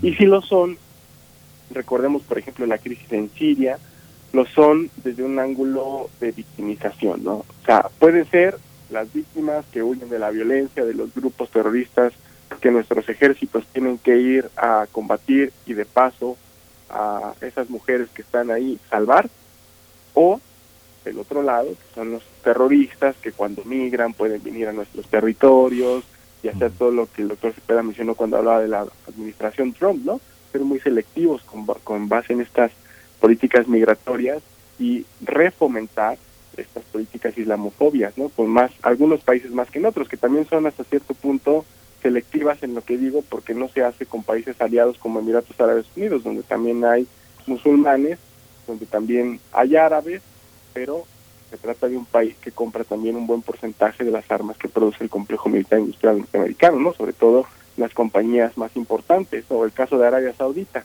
que a pesar de que tuvo el gran escándalo del periodista Jamal Khashoggi hace unos años en el consulado de Arabia Saudí en Estambul, el presidente Trump no tuvo ni la más mínima sensibilidad para dar una crítica fuerte a su gran aliado, ¿no? Pero Irán, Afganistán, Irak, eh, entre otros, Yemen, ahí sí hay una, eh, una un fortale, una agudización de estas políticas islamofóbicas. ¿no? Entonces es más o menos como se van tratando estos ángulos desde estas partes de, de- del mundo, explotando ángulos que de alguna otra forma es muy difícil que se exploten en los propios medios estadounidenses. Doctor Roberto Cepeda, en esta línea de análisis, esta idea del migrante ingrato forma parte de una de las grandes metáforas de esta imagen de la desconfianza que ha pro- promovido también Estados Unidos ah, hacia el interior de los que no son este, característicamente WASP, ¿no? los blancos americanos. ¿Cómo impacta el 11 de septiembre en este discurso de las narrativas emergentes de los, de los inmigrantes que han construido esa gran nación americana a partir de su esfuerzo y que ahora también se vieron en los últimos 20 años tan, tan eh, blanco de la desconfianza que hasta los Dreamers la pagaron, ¿no? ¿cómo, ¿Cómo es esa lectura desde el interior de la diversidad, desde este gran mosaico, doctor Cepeda? Sí, Miguel Ángel, es, es, es un punto muy importante y como ya lo mencionaba al, inicio de mi intervención, pues uno de los consecuencias de los resultados de los atentados terroristas del 11 de septiembre fue la, eh, digamos, eh, la elaboración de leyes antimigrantes o, o vincular el tema migratorio con el tema de seguridad. ¿sí? Eh, aunque gran parte de la migración que va a Estados Unidos proviene de, en, ese momento, bueno, ahorita ya ha bajado mucho la migración mexicana, eh, pero en ese momento todavía un flujo migratorio mexicana de países de, de Centroamérica, Latinoamérica, y que no son catalogados como terroristas, pero se les, como bien lo dices, se, se, se- se les trató de esa manera, ¿no? Porque también, eh, de acuerdo pues a los expertos en migración, muchas de las rutas de los migrantes pueden ser utilizadas también por estas organizaciones, pueden ser penetradas, ¿no? Y ahí está, metieron en el mismo saco la seguridad, la guerra contra el terrorismo con el tema migratorio, ¿no? Entonces, eh, partiendo también desde un punto de vista de Estados Unidos, eh, pues sí, Estados Unidos sufrió uno de los atentados eh, eh, terroristas, un ataque en su territorio que no, eh, eh, el, yo diría, desde, desde Pearl Harbor, en Hawái, previo a la Segunda Guerra Mundial, que motivó también la entrada de Estados Unidos a este conflicto, no se había dado, ¿no? Entonces es un, un, un hecho, digamos, inédito en la vida, en la historia reciente de Estados Unidos, y también de ahí fue su respuesta. Entonces uno de los temas que fue reforzar la, eh, eh, eh, las leyes migratorias, o sea, hacerlas más restrictivas, y eso también tiene que ver, ¿no? Por ejemplo, la migración de México, Estados Unidos, Latinoamérica, Estados Unidos, cómo, cómo es- Estados Unidos eh, piensa o, o ve a un migrante que va cruzando la frontera de México a Estados Unidos, que va, eh, eh, digamos, digamos, cómo lo, di- lo, lo, lo diferencian de un potencial trabajador honesto que va a trabajar allá en, en, en- en algún empleo que, que no eh, quieren hacer los estadounidenses, eh, o, o cómo esa persona que va cruzando la frontera de México Estados Unidos es un potencial terrorista. Entonces ahí está, eh, digamos, el reforzamiento también de la frontera, ¿no?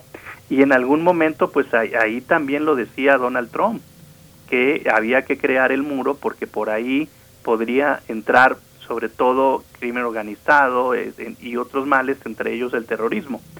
Eh, y esa es la visión que ha prevalecido, ¿no? También el el Homeland Security se utilizó mucho con Obama para deportar, para ir a detener a los migrantes en, en sus lugares de trabajo, en sus domicilios también.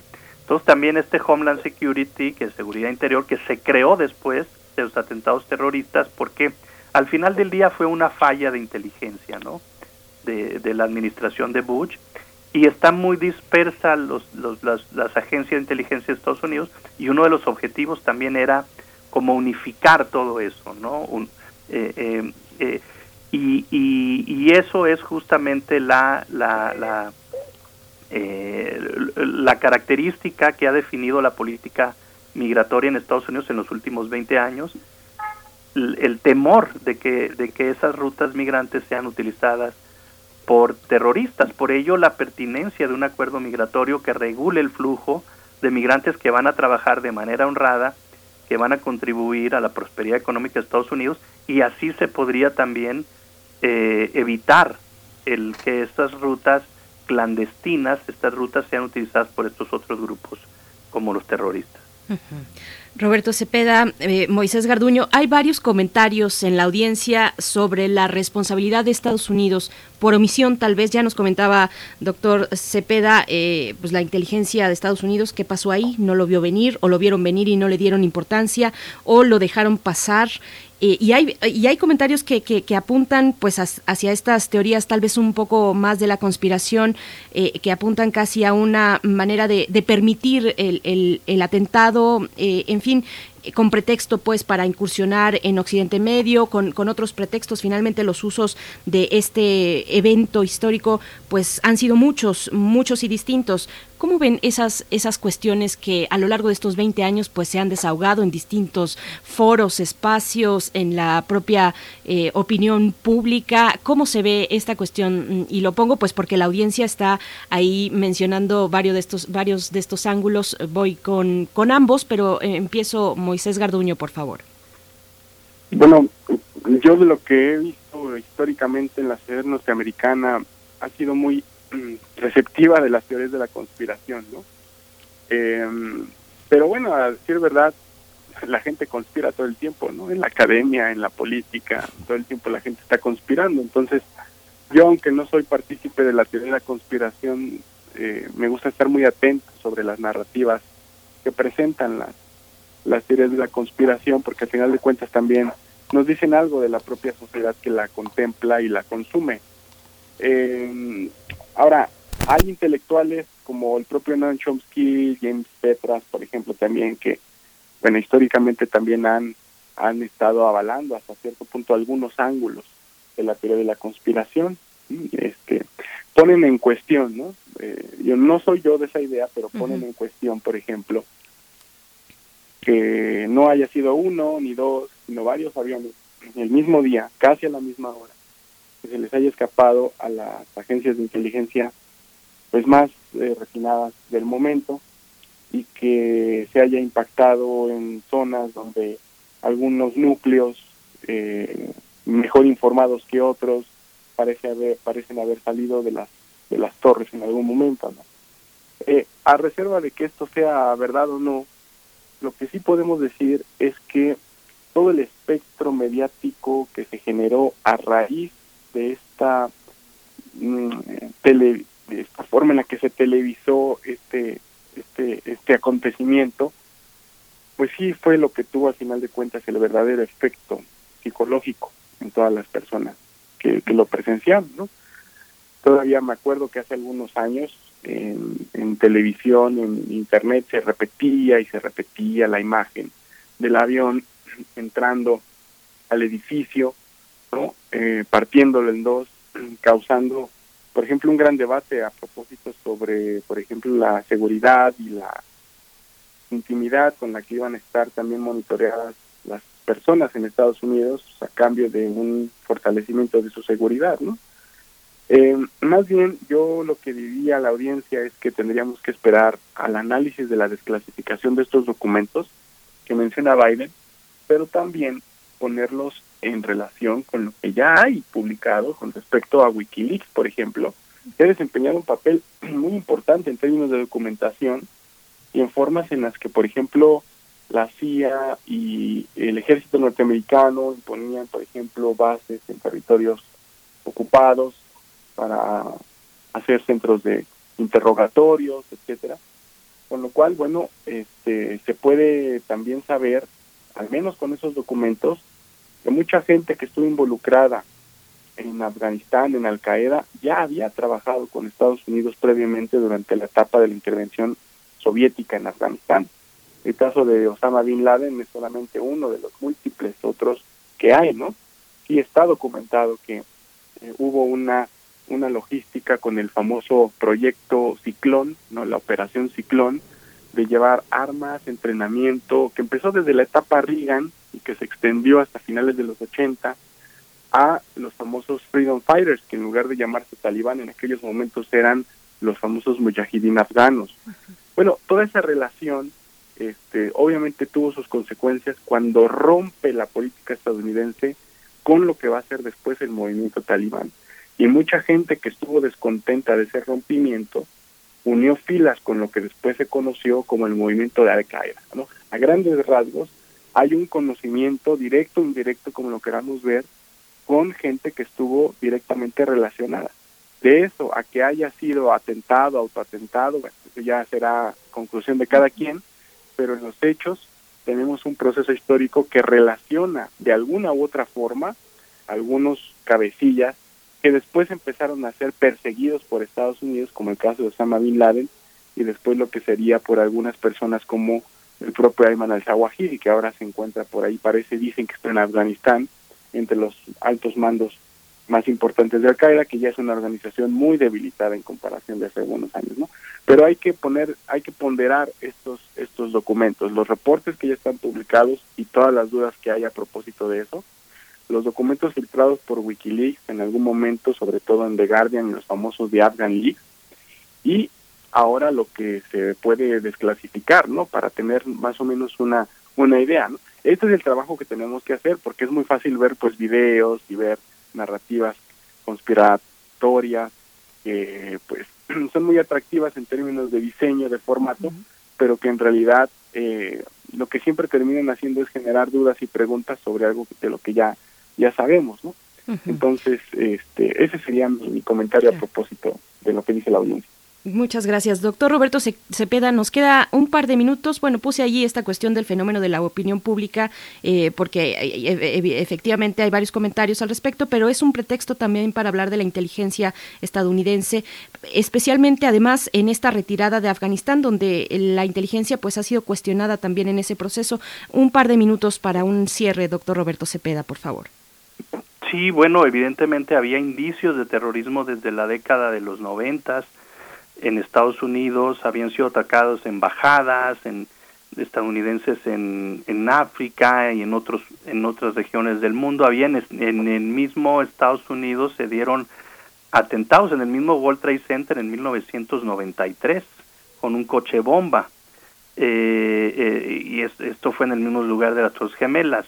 Eh, también extremistas de derecha, Timothy McVeigh y Terry Nichols, en en 1900, eh, esto fue también en el, periodo, en el gobierno de Bill Clinton, en Oklahoma se dio también un evento terrorista en, eh, eh, en 1993.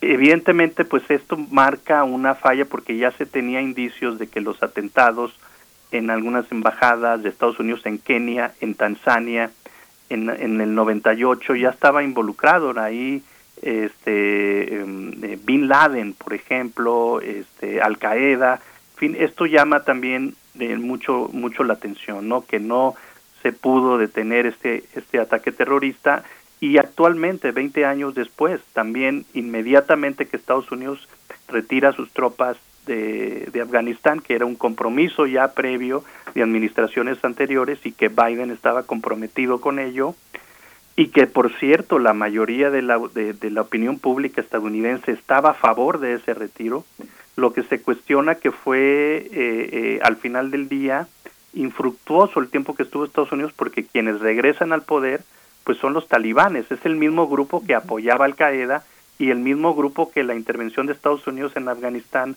los, eh, los quitaron del poder. Entonces, esto pues ha sido catalogado como una falla de inteligencia, como un error de Estados Unidos, como un fortalecimiento de los grupos terroristas, yo diría que es muy temprano, ¿no? Vamos a ver, eh, vamos a ver cómo evoluciona todo esto y de las teorías conspirativas, yo diría que también hay que esperar, hay muchos, sobre todo alimentados por el Internet, por la falta de información y esos vacíos los llenan estas teorías conspirativas. Hay que esperar, como dice el doctor Garduño, a la desclasificación de estos documentos eh, oficiales que ya han sido, es un proceso que ya está en marcha. Claro. Pues les agradecemos a ambos. Eh, estamos ya al cierre, al límite de nuestro tiempo. Doctor Cepeda, investigador eh, de tiempo completo del Centro de Investigaciones sobre América del Norte de la UNAM. Doctor Roberto Cepeda, muchas gracias. Gracias, Berenice eh, Miguel Ángel. Gracias. Hasta pronto. Igualmente, profesor Moisés Garduño, profesor de la Facultad de Ciencias Políticas y Sociales de esta Casa de Estudios, pues nos encontramos próximamente. Gracias, Berenice Miguel Ángel. Un saludo al doctor Cepeda y a nuestra audiencia. Gracias por esta entrevista de esta mañana. Muchas gracias a ustedes. Pues ya estamos mordiendo el tiempo de la ciencia para todos, que es, el, que es lo que continúa y lo que continúa en esta programación de la que pues le sugerimos no, no se despegue. Ya nos vamos, nos escuchamos el próximo lunes. Esto fue Primer Movimiento. El mundo desde la universidad. Radio UNAM presentó Primer Movimiento, El mundo desde la universidad con Berenice Camacho y Miguel Ángel Quemain en la conducción. Frida Saldívar y Violeta Berber, producción. Antonio Quijano y Patricia Zavala, noticias. Miriam Trejo y Rodrigo Mota, coordinadores de invitados. Tamara Quirós, redes sociales. Arturo González y Socorro Montes, operación técnica. Servicio social, Cecilia Esquivel y Roberto Rebollo. Locución, Tessa Uribe y Juan Stack. Quédate en sintonía con Radio UNAM. Experiencia sonora.